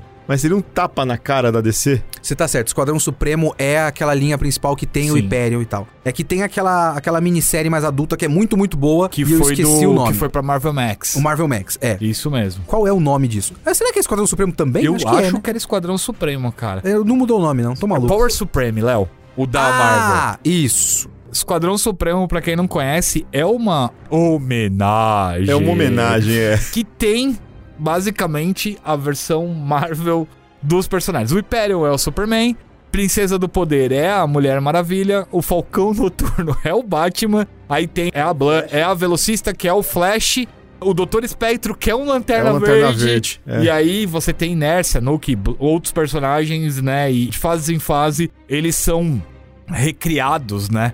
Fazendo alguma coisa. A última aparição deles foi na HQ, inclusive, que o Léo traduziu, A Guerra dos Reinos. Sim. Eles acabam defendendo, né? Uma das cidades quando rola a invasão da Terra aí, enfim. O Hyperion acaba fazendo muita parte dos Vingadores, né? Ele acaba sendo o Superman dos Vingadores durante a fase do Hickman. É um personagem muito legal. Só que escala de poder, né? O cara tem simplesmente o poder de Ah, três mas sóis eles dentro vão, do eles, peito eles vão e... nerfar, né? Como foi a Capitã Marvel, né? Que é no- nos quadrinhos ela é extremamente mais poderosa Ah, do não que. fizeram isso com a Só Wanda que, também? tipo, é, a Wanda também, né? A Wanda relegaram ela a ficar soltando rajadão vermelho ali só, e é isso, É, sabe? falta uma criatividade de fazer os poderes dele de maneiras interessantes, né? Sim. Mas eu não sei se eu queria tanta gente tão poderosa assim, não, sinceramente, viu? A escala é grande. É, eu não sei se. Porque os Vingadores do Hickman rola aquele mundo de Vingadores, né? Sim. Que quando o Capitão América e o Homem de Ferro olham pro tipo de ameaça que tá chegando, eles falam, cara, a gente precisa aumentar o que a gente tem.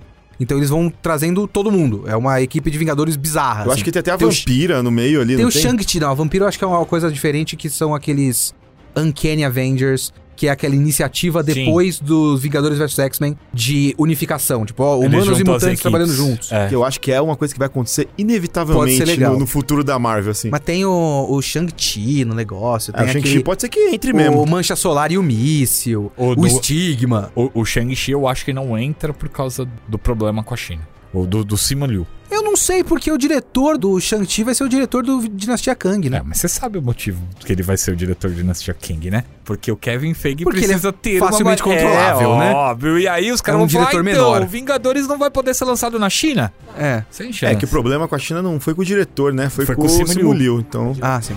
É ele que é o excomungado É. e tem todos os problemas.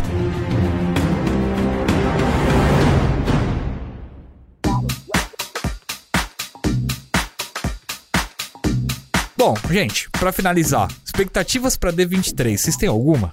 como o Léo falou, muita série. Por exemplo, a série do Nova, que eles já anunciaram, eles não falaram aí na linha. Provavelmente eles vão trazer aí. Cara, Tem a- aquela a série do, Magnum. É.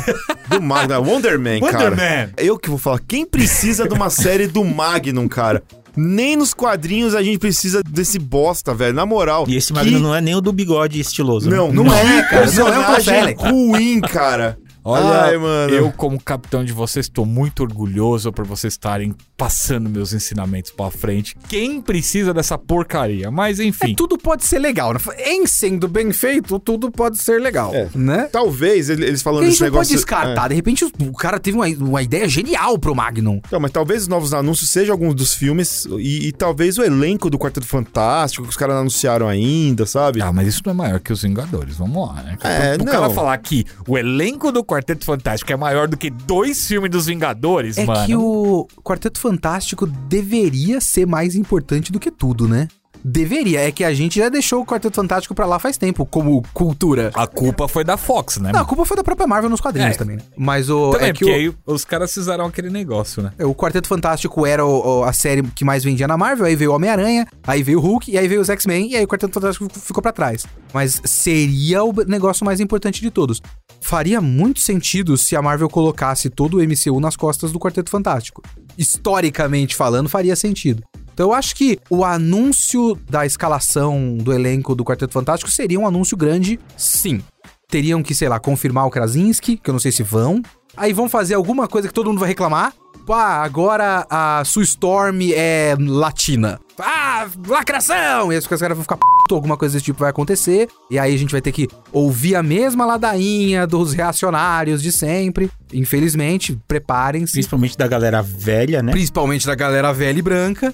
E talvez eles anunciem alguma coisa de mutantes. Pode ser. talvez. Porque meio que tá na hora. Eles vão pelo menos já começar a soltar informação. Isso vai demorar pra acontecer, pra se concretizar. Vai, vai. Mas eles já vão começar a semear ali pra galera, né, Pode fomentar. falar que, tipo, já, ó, então, depois do filme, como o Anderson falou, tem uma janela ali depois do Guerras Secretas, o X-Men vem depois. É alguma coisa do tipo. É. Sei lá, eles vão fazer toda uma ladainha com um monte de anúncio que a gente não se importa tanto assim. E no final do, do painel, chega no palco Hugh Jackman. Uh! E aí ele fala, It's coming! Aí acabou o painel. Ele vai fazer uma participação. É. O multiverso tá aberto, gente. Tem que lembrar disso. E as não, mas séries eles, eles vão Disney fechar. Plus. pode- cara, isso você pode ter certeza. No final desse filme dos Vingadores, eles vão acabar com esse negócio de multiverso e incursão, cara. Não vai Não, ter. eu sei, mas até lá, a janela tá aberta, cara. ela tem três anos de muitas e muitas e muitas Ah. horas de conteúdo, né? Sem contar que no meio de toda essa coisa de to be announcement, deve ter coisa pro Disney Plus ali. Série. Ah, não. Eu acho que os caras vão abrir um monte de janela. Essa é a janela de cinema, cara. Eu acho que se você pega a fase 5 ali, tem as séries, tem as coisas e tudo mais. Mas eu não acho que os TBA ali são. Nenhum é série. TBA ali é tudo filme. Ah, não sei. Ah, os caras vão enfiar filme. Porque são datas de cinema, isso, né, cara? Não é data de série. Então, meus, os caras vão enfiar coisa pra dedéu. Quem tá ferrado nessa brincadeira toda é a DC, que vai ter que concorrer com toda uma estrutura pronta Mas a DC já. tem um plano de 10 anos, ok? Tem. Eles falaram. 10 anos sem fazer nada. Confia. Você está errado. Quem está ferrado nessa história toda são a galera que trabalha com efeitos especiais Sim. pra Marvel. É, mas os caras vão começar a buscar gente de efeito especial pelo mundo todo, velho. Vai, vão, vai vão ter pagar que... mal muita gente. Vão, Pois é. vão ter que abrir pra caramba. Bom, minhas expectativas tá em ver alguma coisa do Homem-Aranha.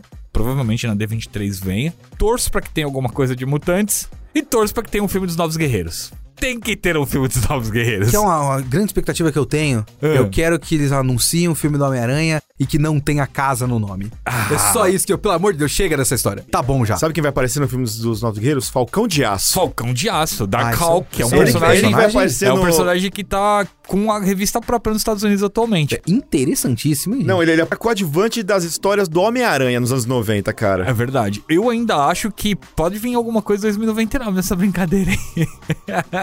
Pensou, cara. Já pensou? Nossa, eu ia amar se o cara começasse um, um universo 2099. De verdade, eu ia amar. Eu só não consigo entender por que, que a Sony fica insistindo em Madame Teia e não sei o quê. Faz logo Homem-Aranha em 2099. Tá na mão deles. O Peter Parker tá com o MCU, beleza, faz Homem-Aranha em 2099. Põe e o Miguel Aranha. Escarlate, sei lá. O Aranha Escarlate, enfim. os caras perderam a chance de ouro. Eu sempre falo isso pro Anderson. Os caras podiam ter falado assim: olha, tem um multiverso aqui, não sei o que lá. O Homem-Aranha que existe no universo da Sony, que pode contracenar com o Venom ali, é um clone do Homem-Aranha do Tom. Aí eles usam o Tom Holland nos dois filmes e fala que é o Ben Riley. Não precisa ser o Peter Parker ali. Acabou, velho. Ou coloca o Asa Butterfield. É, Dá a o- chance pro menino. Dá a chance pro menino. Ou bota o Miles Morales logo, velho. Ah, o Miles seria ideal. O né? Miles seria perfeito. E com essa, estamos chegando na reta final. Considerações finais, Clayton. E já manda na sequência suas mídias sociais pra quem quiser seguir Boa. você.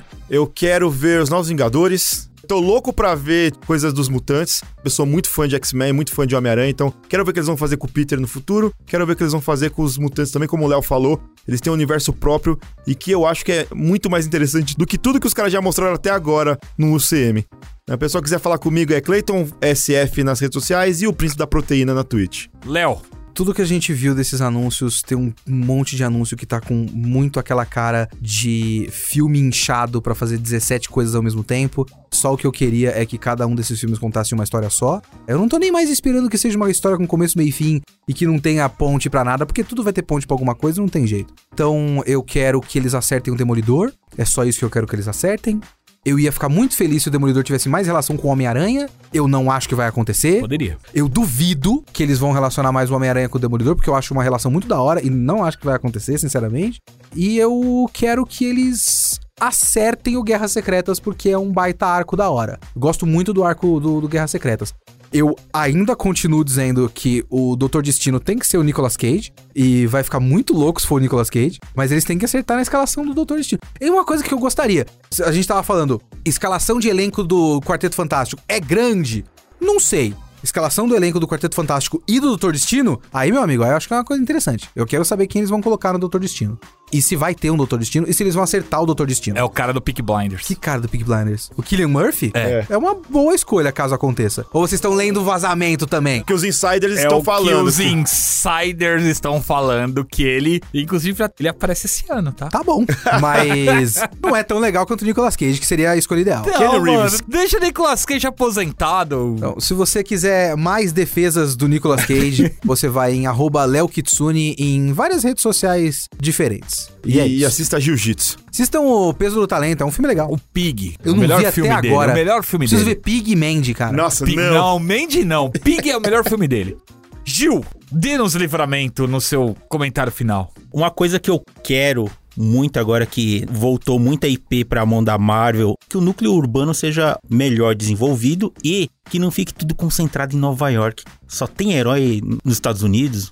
Espero que tenha em outras partes do mundo também. Tá aí uma coisa. Poderia ser mais interessante. Senão vai ficar um saco e aqui aí vai ficar todo aquele questionamento de ah tá, mas aconteceu tal coisa, onde é que o herói tava lá que ele não participou, que é na rua atrás da casa Tava dele? em Cleveland, lá na casa dele, né? lá. Tô curioso também com essa volta do Demolidor, principalmente agora com essa informação que eu não tinha que o Anderson falou, né, que agora vai ter um selinho lá de, né, a responsabilidade e tal, e ver como é que isso vai afetar a dinâmica da coisa toda ali nos filmes. Sim, eu quero ver coisas de X-Men. Não precisa ser aquela coisa apressada, como vocês falaram. Ele sozinho pode levar todo esse universo novo de filmes aí por um bom tempo sem depender de mais nada.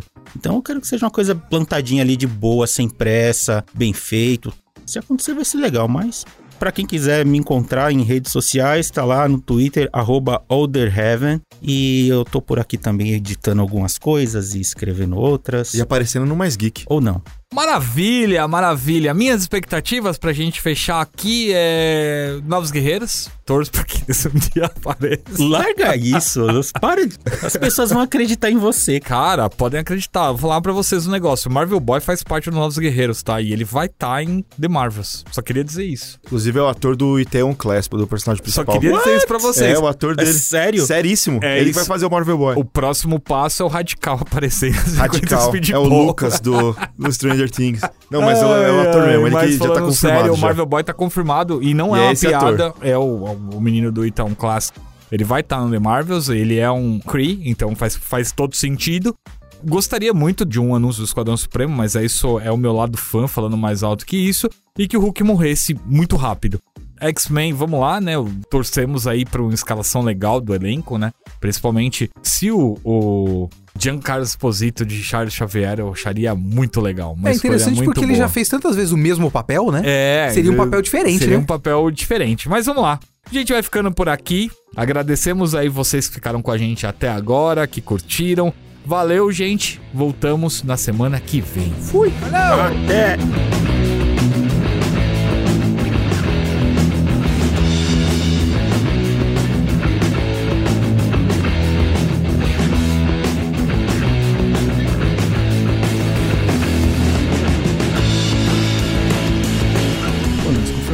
Gaga pro novo filme do Coringa lá, mano. Importante.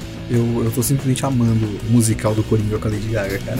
Cara, mas a Marvel vai soltar o musical antes, velho. a galera abraçou, né? 100% das pessoas. Assim como a The Marvels. A Marvels vai desagradar sem. Mano, eu li o roteiro, já tava dando tempo carpado. Do The Marvels? The Marvels é um musical, cara. Alta aleatoriedade, hein?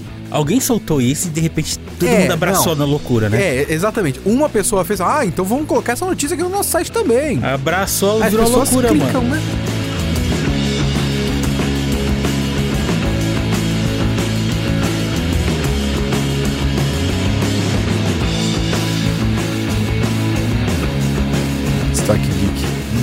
Vai ser esse meu destaque Geek. Roubou do o seu? Não. Tenho dois. Qual? Não importa. Vai que é mais legal que o meu, eu quero, Não Eu vou usar, né? eu quero usar, ué. Não importa.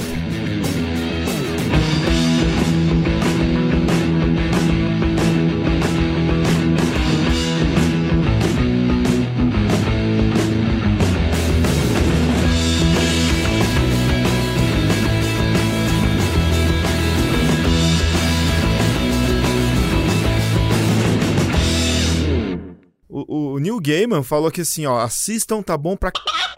Vai por mim. Aí se o Já Gaiman falou fala, o né, primeiro Léo? palavrão já coloca É. 10 conto no pote. Não, mas aí se o... Não, foi ele que falou, não fui eu. Ele com as palavras dele. It's really good. Exato, ele só confia, vai. Aí eu falei... Claro, se ele falar que a série dele, que ele é diretor executivo, que ele escreveu é ruim, cara. Exato, mas é por isso mesmo que eu não posso dar indi- indicar para o pessoal que está escutando esse podcast. Cadê minha moedinha no Moe- jardim? 10, 10, Isso. ó, 10 seu, 10 do Clayton na- no potinho Isso. aí, porque vocês estão falando muito palavrão Eu, hoje. eu- eu respondo. Eu não respondo agora? mais nada nesse podcast porque... Não, a, a todo momento é, vai estar errado. né? É, eu, eu já aprendi, já, não cai mais pergunta byte. no meio do negócio. Gente, alguém vai falar alguma coisa? Não. Não, não, Quando não faz caio. pergunta, tem que ficar em silêncio, não é assim? A dica, presta atenção no, no olhar do haterman. É retórica, isso. Acabou, Tá agora vamos. Caramba, caos. Inclusive, é um convite pra vocês pra ouvir o nosso próximo podcast. Olha o spoiler, Isso. mano. Já tá dando spoiler o negócio. Ah, rapaz. O editor que se Rapaz. Depois. Ah, é, o editor é problema dele. O roteiro tá escrito.